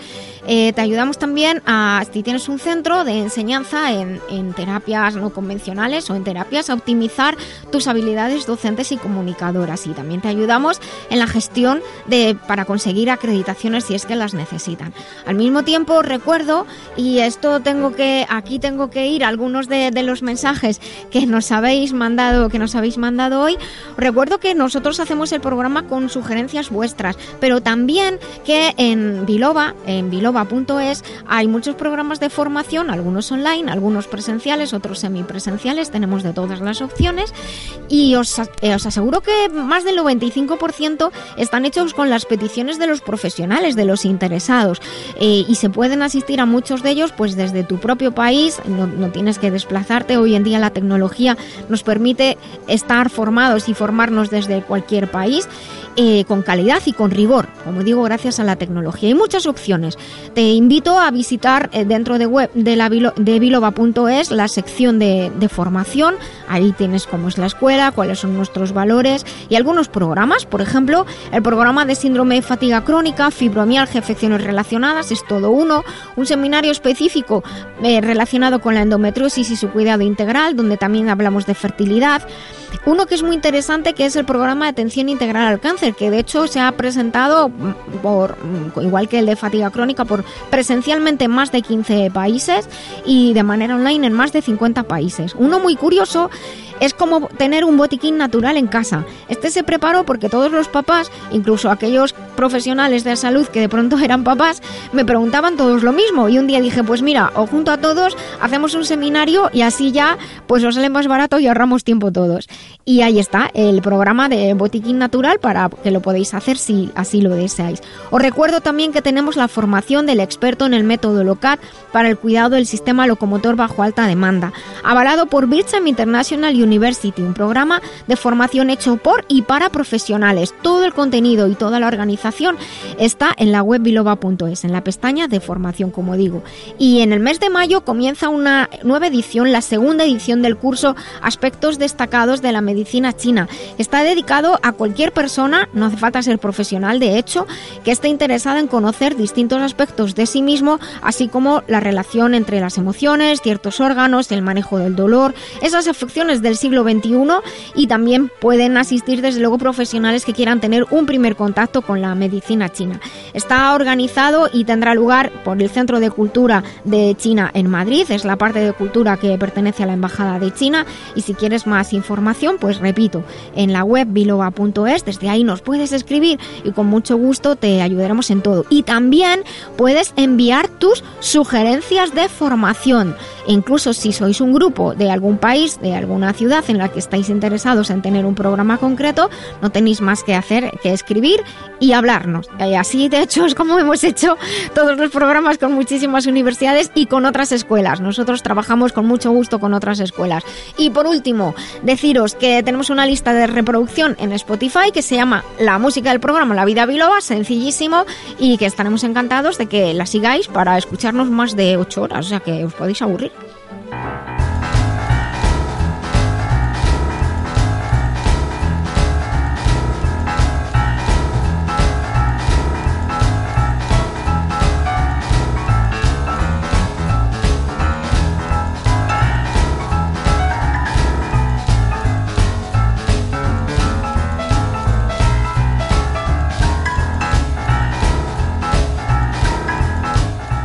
Aquí continuamos en eh, Remitente e Intermitente y hoy el Remitente e Intermitente nos ha traído música, nos ha traído un grupo, un grupo que se llama Tales of Gloom. La verdad es que yo me he quedado muy sorprendida cuando os he escuchado, de decirlo, o sea, ¿Para bien o...? no, no, para bien, para bien. Bien, O bien. sea, yo eh, voy a contar una anécdota que no. eh, bueno, eh, un día en- dando clase, pues tenía un, un alumno muy heavy, muy heavy. Y entonces era heavy de, que le gusta la música heavy y además pues la típica estética muy heavy, camisetas y tal. Y un día trajo una camiseta y, recuerdo que le dije, "Jo, de tal grupo me gusta muchísimo esta canción. Y claro, lógicamente yo soy la profesora de medicina y entonces dijo, no le cuadraba mucho el que, ¿cómo conoces esto? Yo, pero es que tú no sabes nada de mí. Me gusta mucho la música, me ha sorprendido gratamente, la verdad, y muchos de los grupos en los que te voy a preguntar. Bueno, estamos con Javier Riera, eh, cantante y compositor. Sois más, claro, no estáis Sí, todos sí, aquí sí. hoy. Somos ¿Cuántos cuatro. ¿Sois cuatro? Somos cuatro, dos, dos bueno, yo soy cantante de guitarra y luego hay otro guitarrista, Chucky Planells, eh, un bajista, Fran Machín y un batería, eh, Danilo Martínez, que les echo mucho de menos siempre que vengo aquí yo solito con la guitarra, porque es No te como... preocupes, que estamos aquí, estamos aquí contigo. ¿Desde, desde cuándo estáis como grupo? Taste of Bloom. Pues la verdad es que llevamos ya más de 10 años. Este año en verano se cumplirán los, los 11 y este, el disco que hemos sacado, bueno, hemos sacado ya el tercer disco, que, que lo, lo sacamos al mercado a principios de enero. Y, y bueno, eh, tercer disco siempre es como. Tiene que ser la consagración de alguna manera, ¿no? Hombre, la consolidación. entonces, es, es una responsabilidad también, pero la verdad es que estamos muy, muy contentos con el resultado y esperamos que el público también así lo vea. Oye, Javier, yo ahora que no nos escucha nadie y, y de hecho lo, lo- lo pregunté eh, a Lorenzo, que, ¿por qué estos chicos se llaman precisamente Taste of Bloom? Que suena un poco tristón. Suena un poco triste porque es verdad que el- sobre todo el primer disco tenía, tenía un toque muy oscuro. Eh, lo que pasa que, a ver, eh, somos un grupo un poco eh, dual de alguna manera, ¿no? Es decir, las letras sí que tienen una densidad, tienen una profundidad así un poco reflexiva, un poco oscura. La música en, algún, en algunos pasajes sí, en otros no, en otros es mucho más alegre. Pero luego el, el directo es, es muy diferente porque yo soy bastante de hacer bromas de- con el público y todas estas cosas. Sí. Metemos mucha energía y entonces, bueno, es un poco esas luces y sombras que también tienen, tienen su gracia y además es un poco como la vida misma, ¿no? Sí, no, realmente es así, la verdad. Pero bueno, y, y te, yo sé que eh, yo he estado cotillando en vuestra web y todo esto, Ujú. y me lo he estado leyendo todo. Eh, si quieres eh, contar eh, a nuestros oyentes en qué grupos son vuestros grupos fetiches, los que os inspiráis. Hay muchos, pero bueno, quizás los más destacados y quizá también los que más se puede observar en la, en la música que hacemos de una manera más evidente, pues serían principalmente una banda de los 90 que fueron para mí maravillosos, que son The Smashing Pumpkins, una banda de Chicago. Eh, que hacían rock alternativo muy potente. Eh, también de Cure, somos muy, muy, muy fans de. Tenéis de una Cure. versión del Lullaby que es, bueno, de verdad, buscarla en Facebook porque es impresionante. Se la pasé a Dani y que es nuestro técnico Dani Blanco. Le dije, Dani, escucha esto porque vas a flipar. De hecho, Sí, somos muy, muy, muy de Robert Smith. Yo, de hecho, le debo también, eh, quizás el haber aprendido a cantar de alguna manera, si es que he aprendido, bueno, te queda, queda mucha vida. a Robert, a Robert Smith. y, y bueno, vamos un poco por ahí. Luego hay, hay muchas cosas que te influyen. Eh, la verdad es que somos bastante variados de música, dentro del rock, incluso algunas cosas fuera del rock.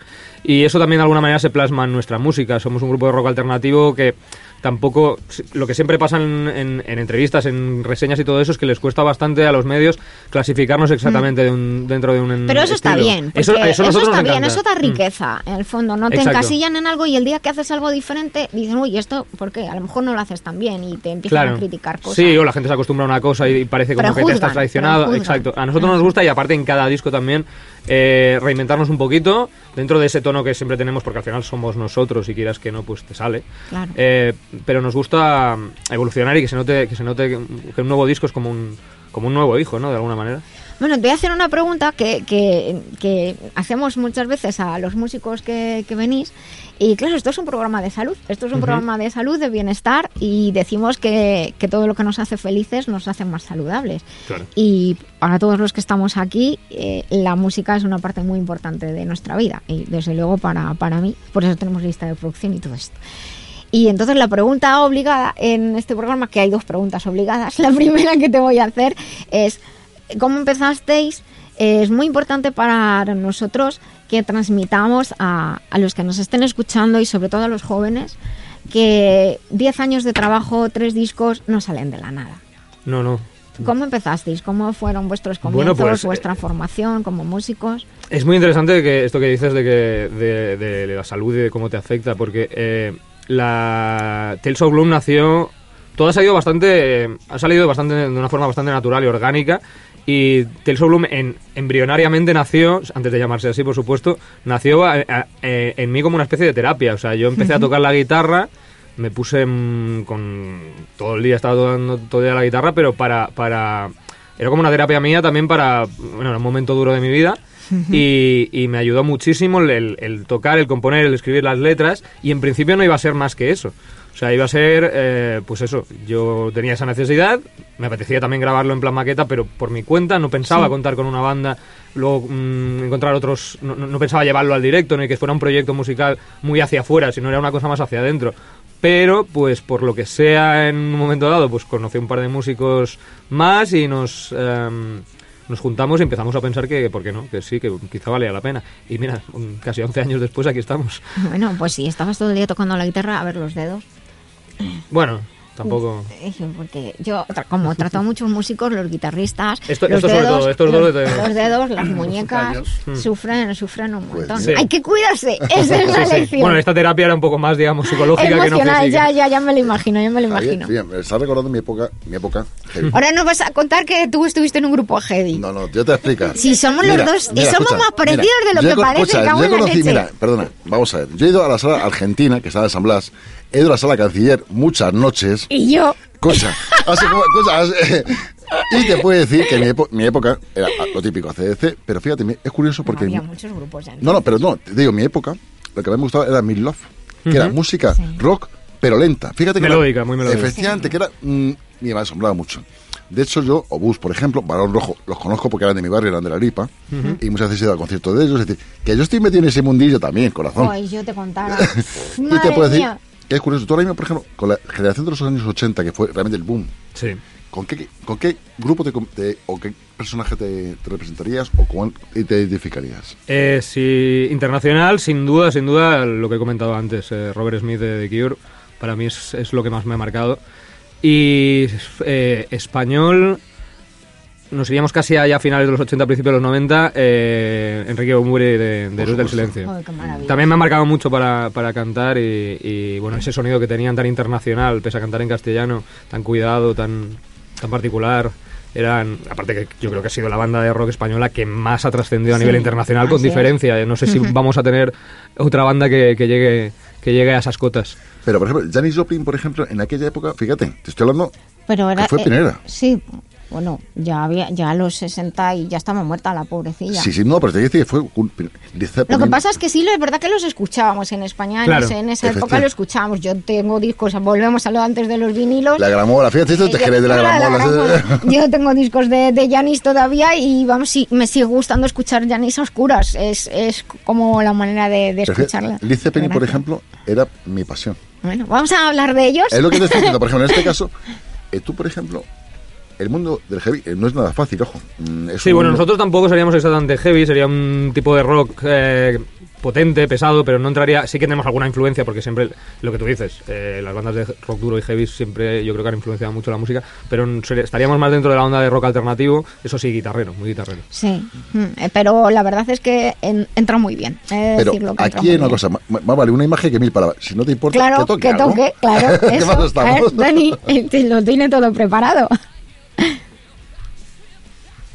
Vamos con un. Vamos con un tema. un acústico, ¿no? Voy a bajar. Vamos con un tema que se llama A ti que fuera Last Night. La versión del disco obviamente es muy diferente porque no soy no estoy yo Eh, solito, te, pero te podemos grabar y subir a Facebook mientras? ¿Permiso? sí, vamos, claro. Venga, pues espera. Dame un segundo.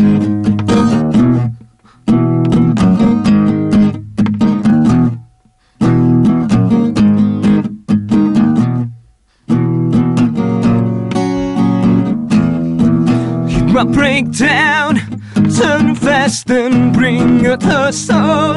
Take for the last night a thing that oh, I betrayed. Oh, I said no, I won't stay. Cause my life's away and I'll behold my dark side and regret that day. Till the end of time is now a thing that all my hopes just can't come back. I can slay. Cause my life's away. It home the last, the last night I could sleep. Slipping now through the arms of life. What the hell's wrong with me? I'm falling up to you. Take it now till the end of times, hand in hand with falling starlights floating through my head.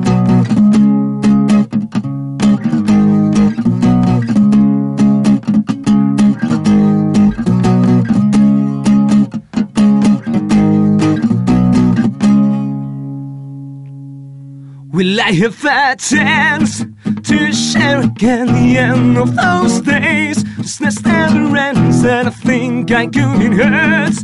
I know, I know I won't slip. Cast my life's away, I won't slip. Cast my life's away. Take it for the last. The last night I could sleep. Slipping now through the ends of life. What the hell's wrong with me? I'm falling out to you. I'll take it now till the end of times, hand in hand, feeling like there's no one else. Just coming back like the past for last. With you and I just firing each other again.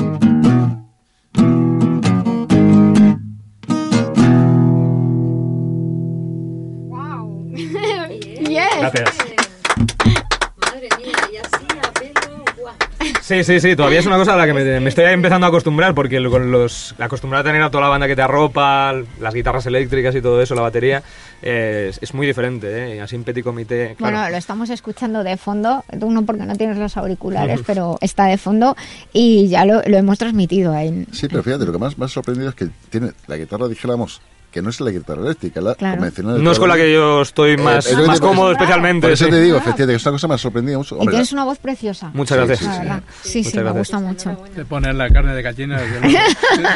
¿Cómo se llama el último disco? El último disco se llama, hemos, hemos puesto un título muy complicado para los periodistas, yo lo sé, pero se llama. Unexpected Traces of a Falling Escape, que viene a ser como eh, los trazos inesperados de, un- de una huida que se derrumba. Bueno, de todas Complejo, maneras, complejo. he de decirte que aquí ninguno somos periodistas. Bueno, Ya si estáis aquí es porque sois periodistas. Una cosa Bueno, es, eso es sí. los estudios, pero... Es verdad, eso, ahí te, ahí te doy los cotillas. Bueno, es una parte nada, fundamental del no es periodismo. verdad. Desde luego. Pero es verdad que, que lo que tú dices, que, que tiene muchísimo mérito porque cuando estás arropado por tu grupo, la energía que se mueve ahí eh, Es muy diferente. circula y, y te, te hace sentirte mejor, más seguro. Así que muchísimas gracias, eso, lo primero, por tocar aquí para nosotros. Y, y cuáles son vuestras próximas actividades? ¿Qué es lo próximo que vais a hacer? Bueno, estamos, eh, como hace dos meses y poquito que hemos sacado el disco, estamos en fase de promoción y eh, queremos dar los pasos muy bien, entonces... Está en Spotify, lo digo ya, ¿eh? Porque sí, yo ya de tenéis una, tenéis una seguidora que soy yo. Genial. O sea, que buscas mi nombre seguidores, yo estoy de seguidora. Pues eh, para, para ir preparando las cosas bien, estamos ahora preparando todas las fechas de la gira, que será pasado verano, que es Sí. mucha mejor fecha para empezar una gira en España. Entonces, a partir de octubre empezaremos gira. Tenemos una fecha confirmada ya, que esa sí que os la puedo dar prácticamente en Sí, primicia, dime. que es el 23 de noviembre. Estaremos aquí en Madrid, precisamente, en la sala Cool. Eh, con otra banda genial, madrileños ellos, de, que se llaman La Ley de Mantua. Joder, estuvieron aquí con nosotros, de hecho. Sí. Pues, pues eh, nosotros encantados de, de estar allí. Es una sala además bastante grande. Les entonces- saludamos desde aquí. Sí, sí, un saludo a Alex y a toda la gente.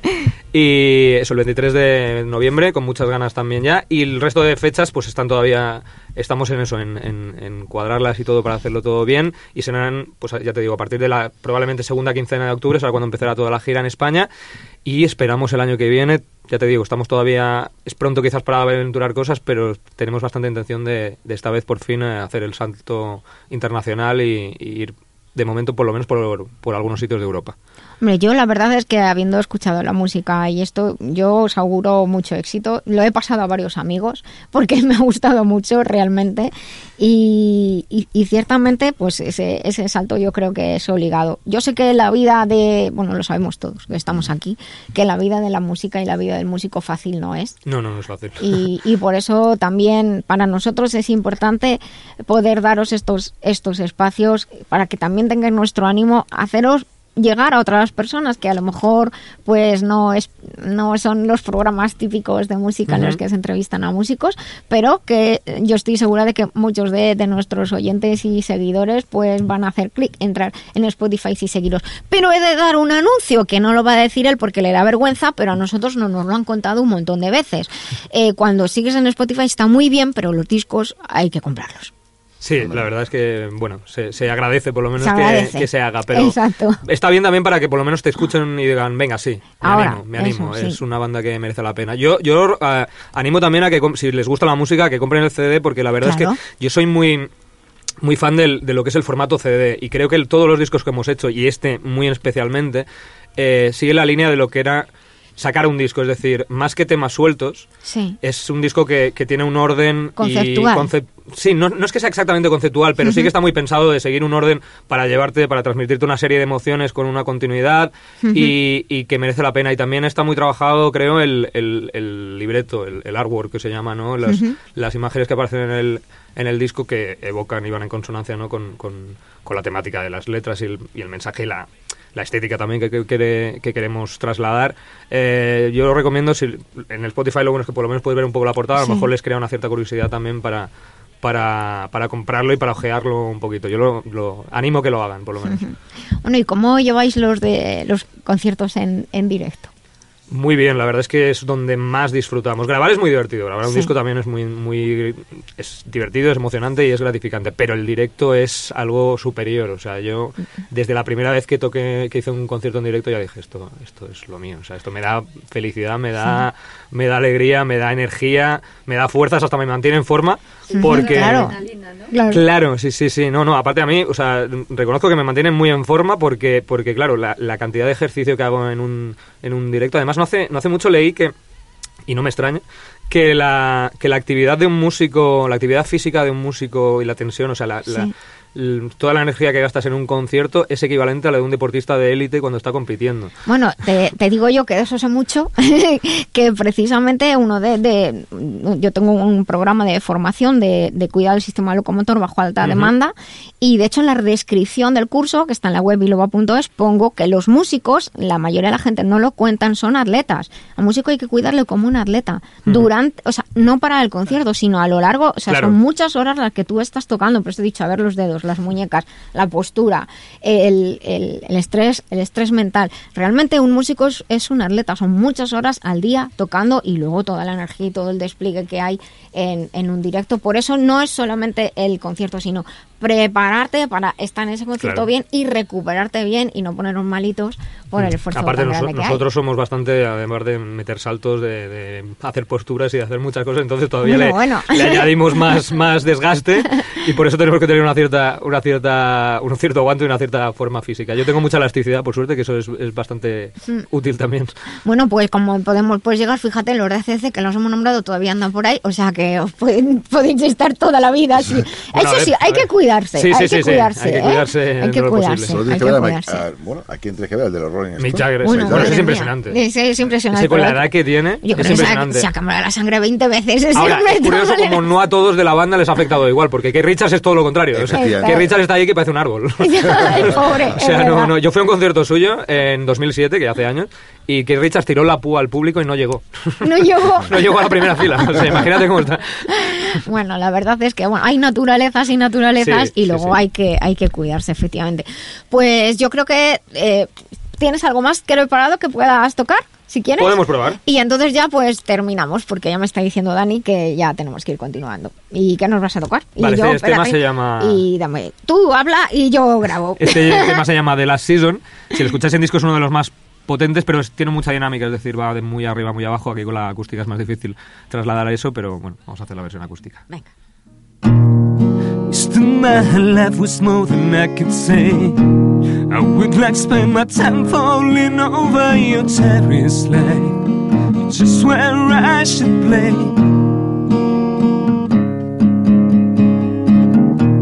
I would like at my tongue just where I forget the passion and fashion as long as I stand with her. You're just where I should play on you. Could fly, time could be longer staring.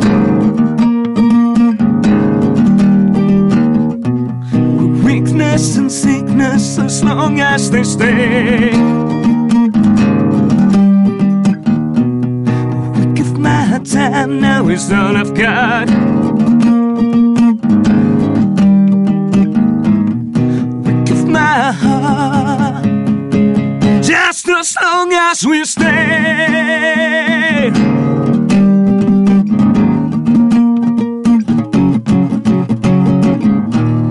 With Mr. Seasoned, I believe in love. I'm trapping those seasons of gloom that gets on and on. But they just get back again.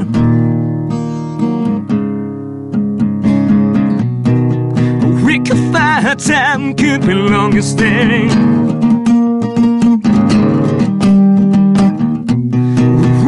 Weakness and sickness as long as they stay.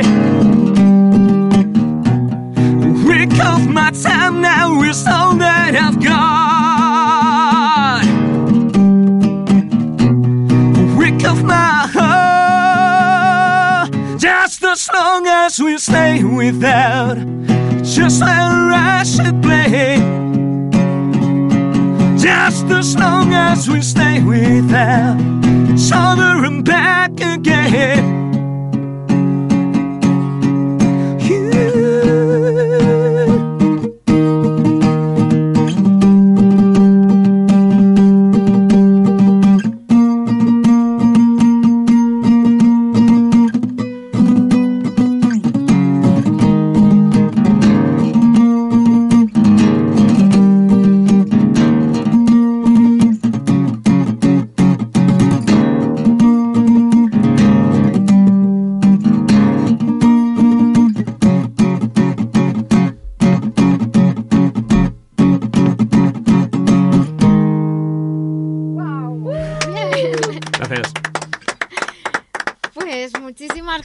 Vosotros. Eh, mira, estoy aquí a compartir ya.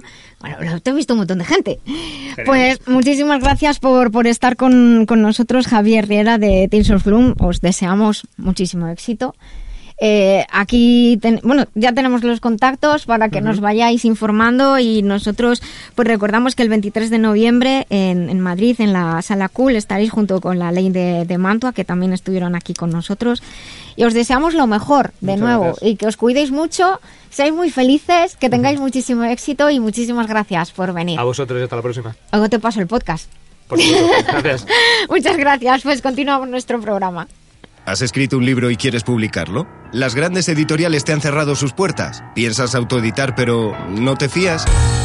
Randar Editores pone a tu disposición todo lo necesario para sacar adelante tu obra. No lo dudes, Randar, tu editorial profesional con el mayor nivel y claridad. Visítanos en randar.es. Randar Editores, ahora sí vas a publicar tu libro.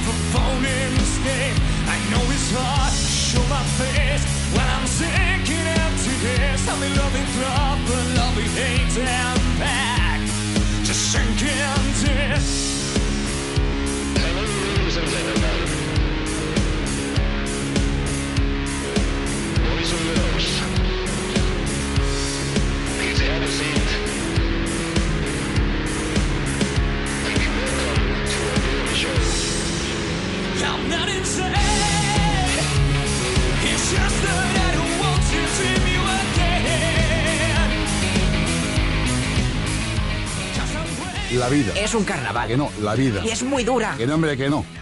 La vida biloba. Mamá, mamá, mi vida caída. Tu mami no está. Doctora Nuria, doctora Nuria.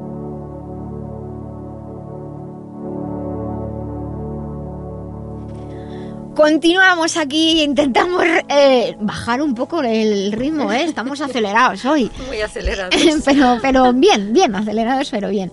Estamos en esta sección donde eh, tenemos vuestras consultas y aprovechando que antes de, de las consultas lo que quiero es dar las gracias a dar las gracias a todos en general eso lo hago siempre.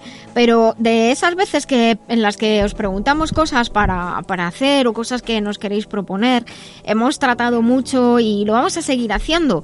Todo el tema de- del cuidado del planeta del medio ambiente en esta semana hemos visto lo hablamos lo comentamos la semana pasada y esta semana todavía ha salido más toda la guarrería que, que se vierte a los ríos y qué- poca qué poca educación. Ya es que no sé no sé ni qué decir. Esto es es indignante la verdad lo que lo que hacen algunas instituciones algunas empresas que pasan de, todo.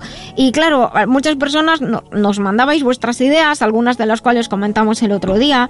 Eh, también nos, hay personas que nos hablaban de la educación, más de uno nos habéis dicho, algunos escritos en el muro, otros por mensajes aquí también en el WhatsApp 622 56 56 07.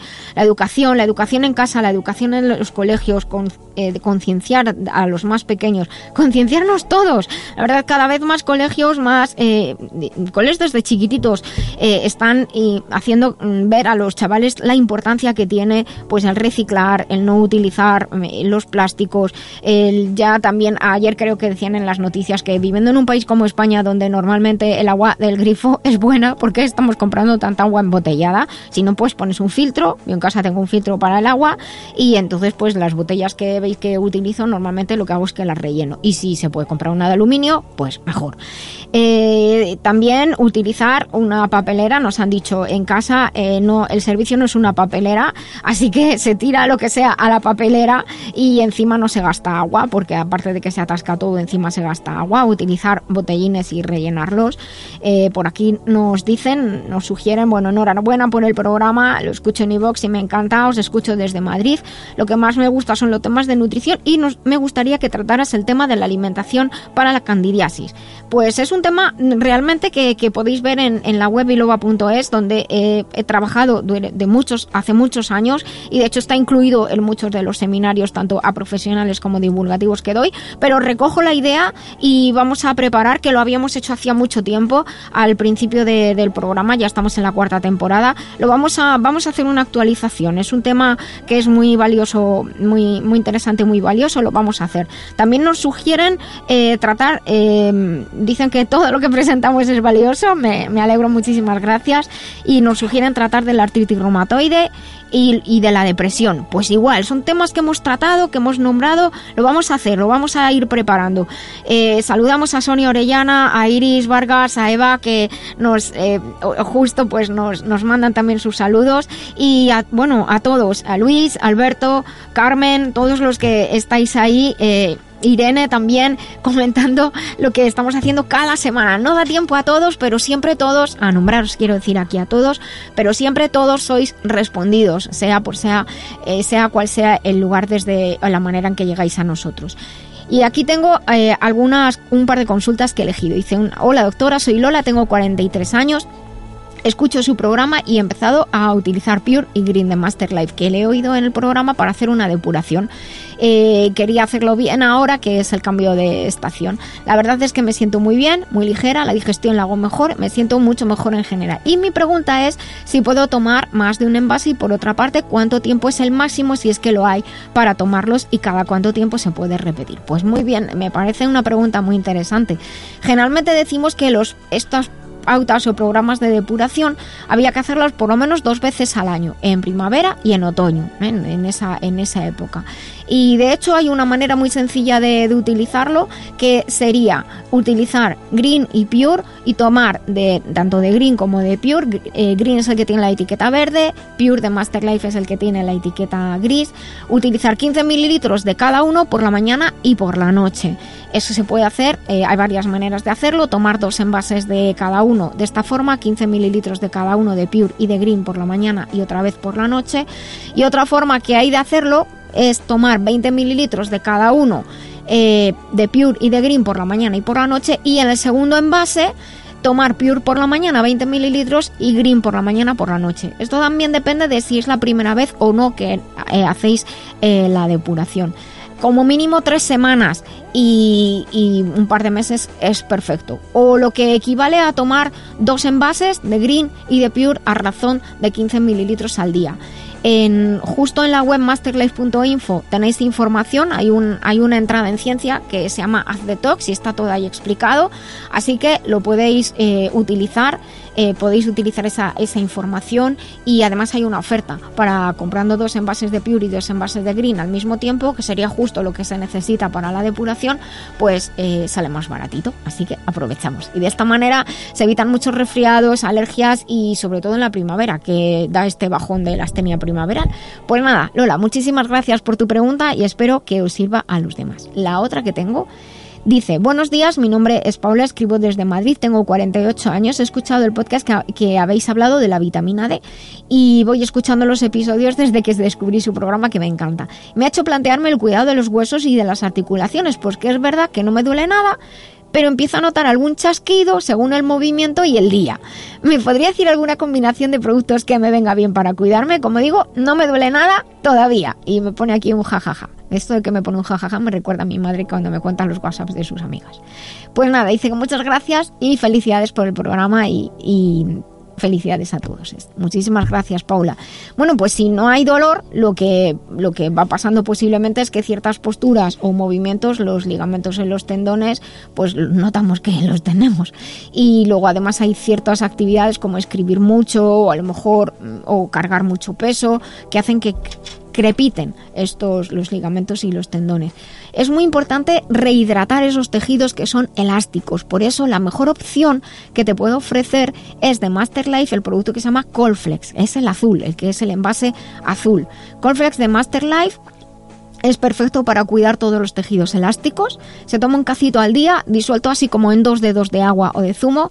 Y sería ideal que añadieras green, porque cuida la base del mantenimiento de todos los tejidos elásticos, también porque ayuda a que la sangre limpia llegue nutritiva a estos tejidos elásticos. También contiene vitamina D y también contiene eh, las vitaminas del grupo B, que son importantes para la obtención de energía que el sistema locomotor necesita.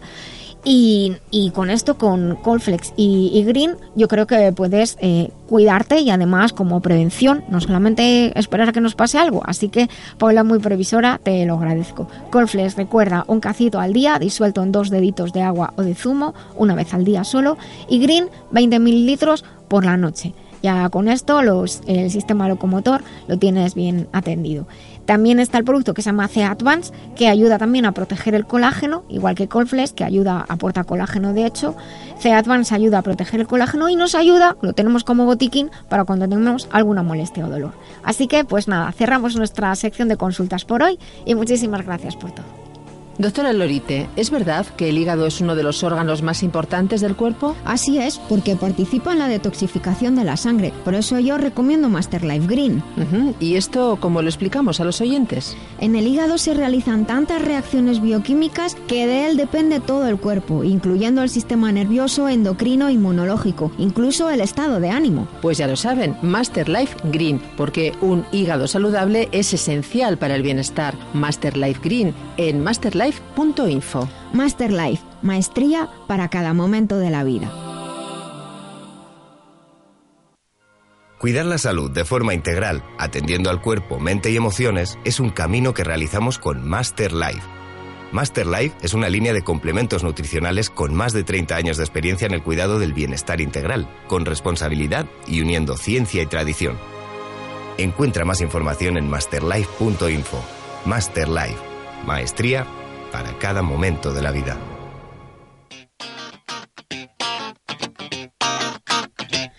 Pues ya estamos en la recta final del programa de hoy, aquí en La Vida Biloba, un, un episodio de lo más animado. Estamos aquí todos diciendo que estamos ¡buah! como enchufados, enchufados. Y en esta recta final no quiero perder ni un segundo más para aprovechar todo el tiempo para hablar con una persona maravillosa a la que intuyo que vamos a tener que invitar alguna vez más, María del Carmen, para que nos cuente más cosas de lo que hace. Tenemos al otro lado, está en, en el teléfono a Ivonne Sánchez Barea. eh, poeta, pintora y escultora, pero realmente Mari Carmen va a hacer los honores y la va a presentar. Buenos días, Ivonne. Buenos días. Se te escucha Buenas fenomenal. tardes. Buenos días, bueno, todavía buenos días, que no hemos comido.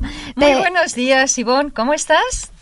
Muy bien, muchas gracias. Muchas gracias a, a Libertad FM, a La Vida Biloba, a la doctora Nuria Lorite y a ti, Mari Carmen Aranda. Muchísimas gracias, eh, Ivonne. Debo decir que aunque eh, ella nació en la ciudad de Nueva York, Estados Unidos, de origen español y colombiano, reside en España desde 1975. Voy a hacer, Ivonne, una breve presentación sobre ti. Actualmente, eh, Ivonne Sánchez Barea preside el capítulo español de Academia Norteamericana de Literatura Moderna Internacional y es vicepresidenta de CONAPE para España. Embajadora de Mujeres Poetas Internacional, MPI, desde el 2011 al 2017. Mi libro hispano, Asociación Internacional de Poetas y Escritores Hispanos, Parlamento Internacional de Escritores de Cartagena de Indias. Editora en el diario online Long Island al Día, que se edita en Estados Unidos.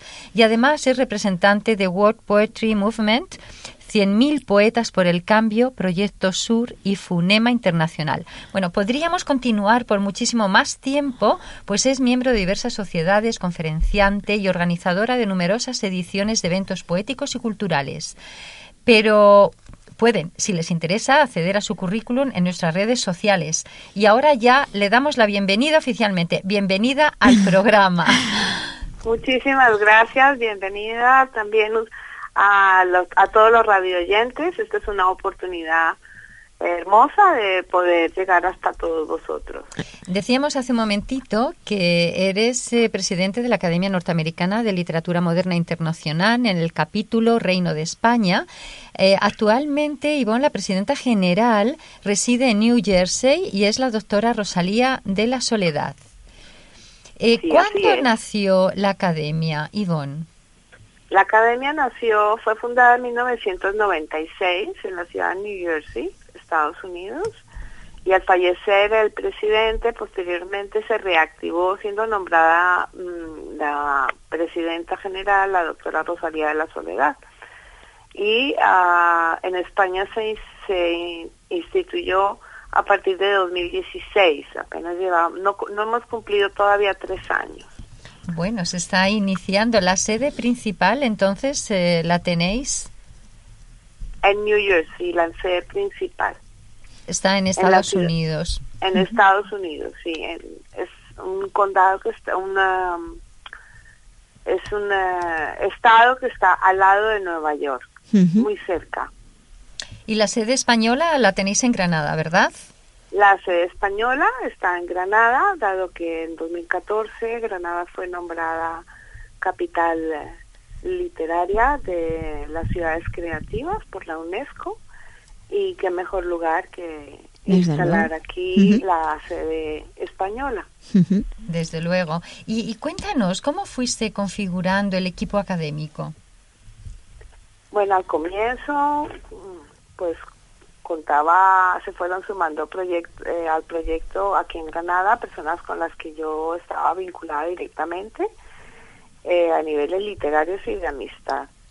Y, y poco a poco se fueron instituyendo las bases para lograr consolidarla en España, mm, creando uno, una serie de protocolos de ingreso eh, y fuimos, eh, digamos, haciendo delegaciones en cada una de las provincias con la idea de formar un equipo sólido y un equipo coherente que pudiéramos trabajar eh, con, con todo con todas las provincias de manera organizada. Ujú.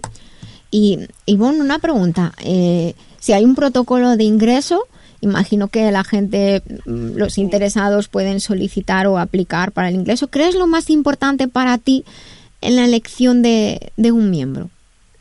Pues una vez que han cursado la documentación que eh, normalmente escriben al correo electrónico de la academia, el capítulo español, que es a, N L M A N L M las, las primeras iniciales de Academia Norteamericana de Literatura Moderna. ¿Sí?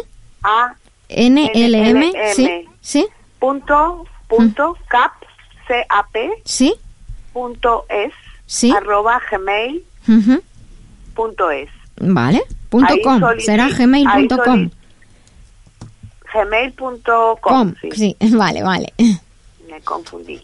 Vale. Eh, a partir de ese momento mm, si piden formar parte de la de la academia del capítulo español se les envía un formulario con todos los requisitos.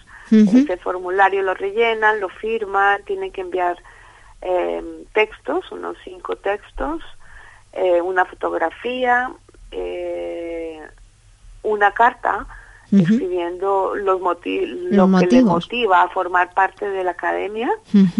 Y, y con ello pues ya se hace el trámite, yo reviso toda la documentación, se envía a Estados Unidos, eh, solicitante por solicitante, sí. Y allí lo estudian y si es aceptado, en un plazo de tres a seis meses llega la orla, sí. Eh, si es considerado apto para ser miembro y si es considerado apto para ser delegado con el nombramiento de delegado. Eh, y algunas que llegan también mm, por eh, o sugerencia mía o por la propia propio motum de, de doña de la doctora doña Rosalía de la Soledad nombrando a algunas sobre todo presidentes de asociaciones culturales y literarias Sí. miembros honorarios Ujú. Te quieren preguntar por aquí. Sí, hola, buenos días. Eh, le saluda Coelho de la Rosa. Una pregunta. ¿Cuántas delegaciones hay en España? ahora mismo tenemos ocho y dos que están en curso Ay. Eh, está, si quieren las nombro, Sí, por favor. está Madrid, Gran Canarias, Badajoz, Málaga, Córdoba, Sevilla, Jaén, Valencia y próximamente Almería y Murcia. Ah, mira, qué, qué interesante, la verdad, va aquí creciendo. otra- sí. eh, tenemos aquí a Jesús que también quiere preguntar. Yo estoy muy calladito. Bueno, yo soy Jesús de Randall Editores. Eh, tengo una preguntita Hola, para ti. Buenos días. ¿En qué proyectos tenéis previstos a corto y medio plazo?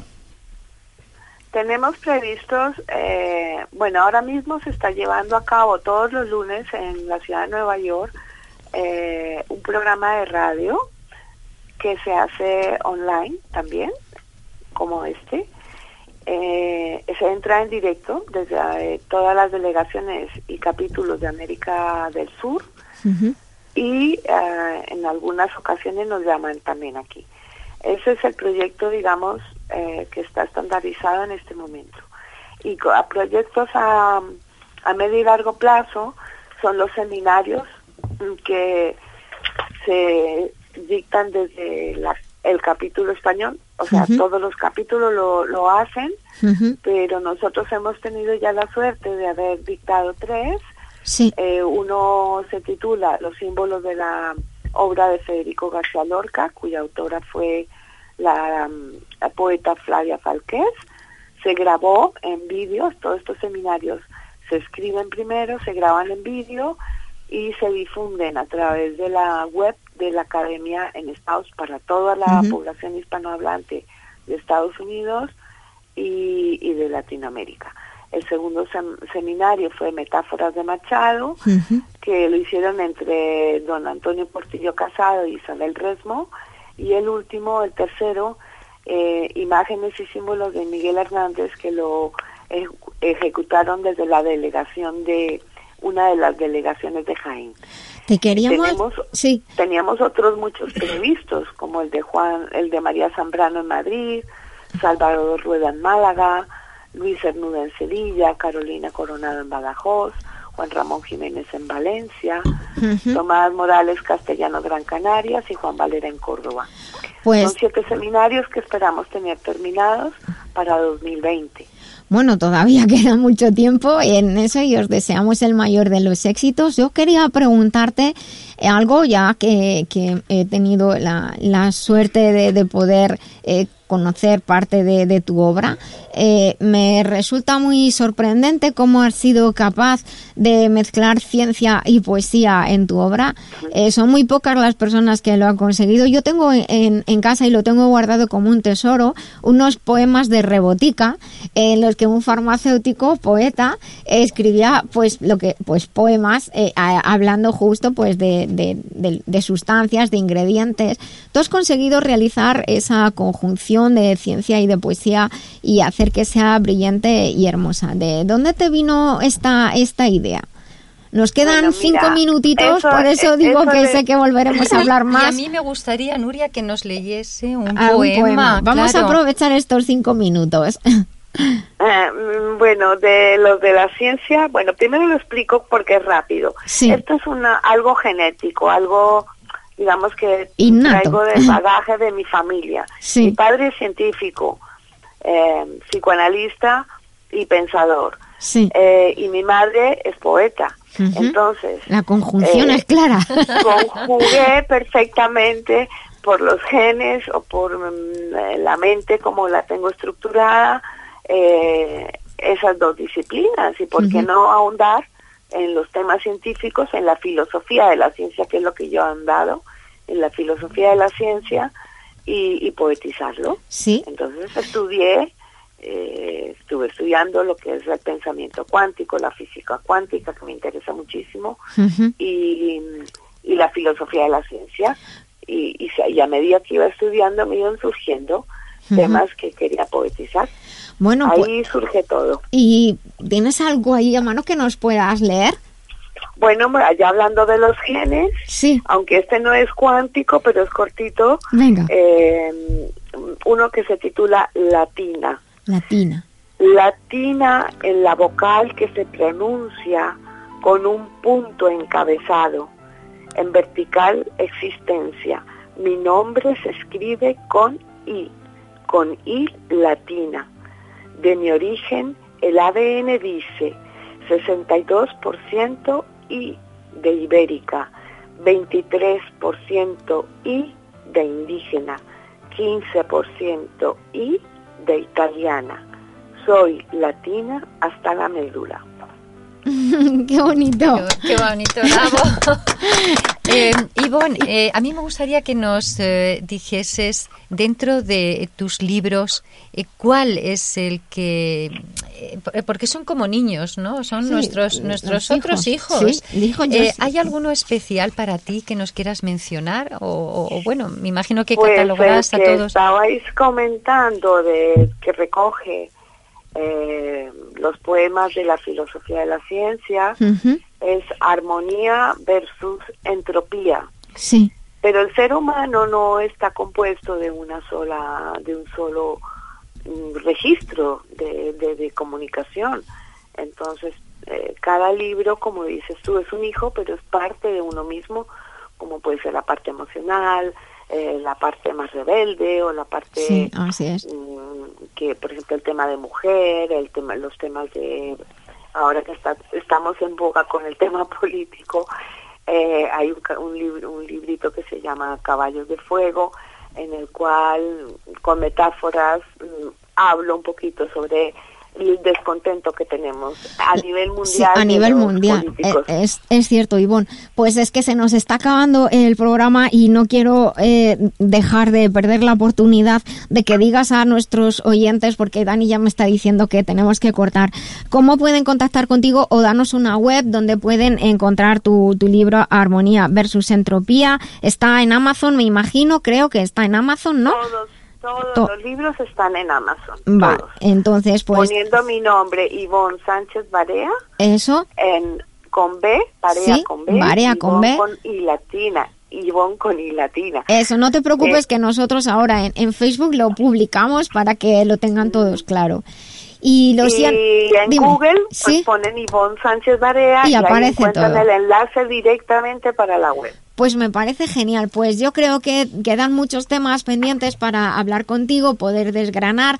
Hoy ha sido una primera toma de contacto y muchísimas gracias por, por estar por estar ahí. También quiero dar las gracias a, a todos los colaboradores, Coelho, Jesús, Mari Carmen, Muchísimas gracias, a los invitados que han estado hoy, Carlos, Javier, a ti, Ivonne, y a todos nuestros oyentes, porque hacemos juntos todos este programa, La Vida Biloba. Y recuerden sonreír, que es gratis. El cerebro cree que somos felices y todo el cuerpo así lo percibe. Hasta el próximo sábado. Vivan conmigo La Vida Biloba.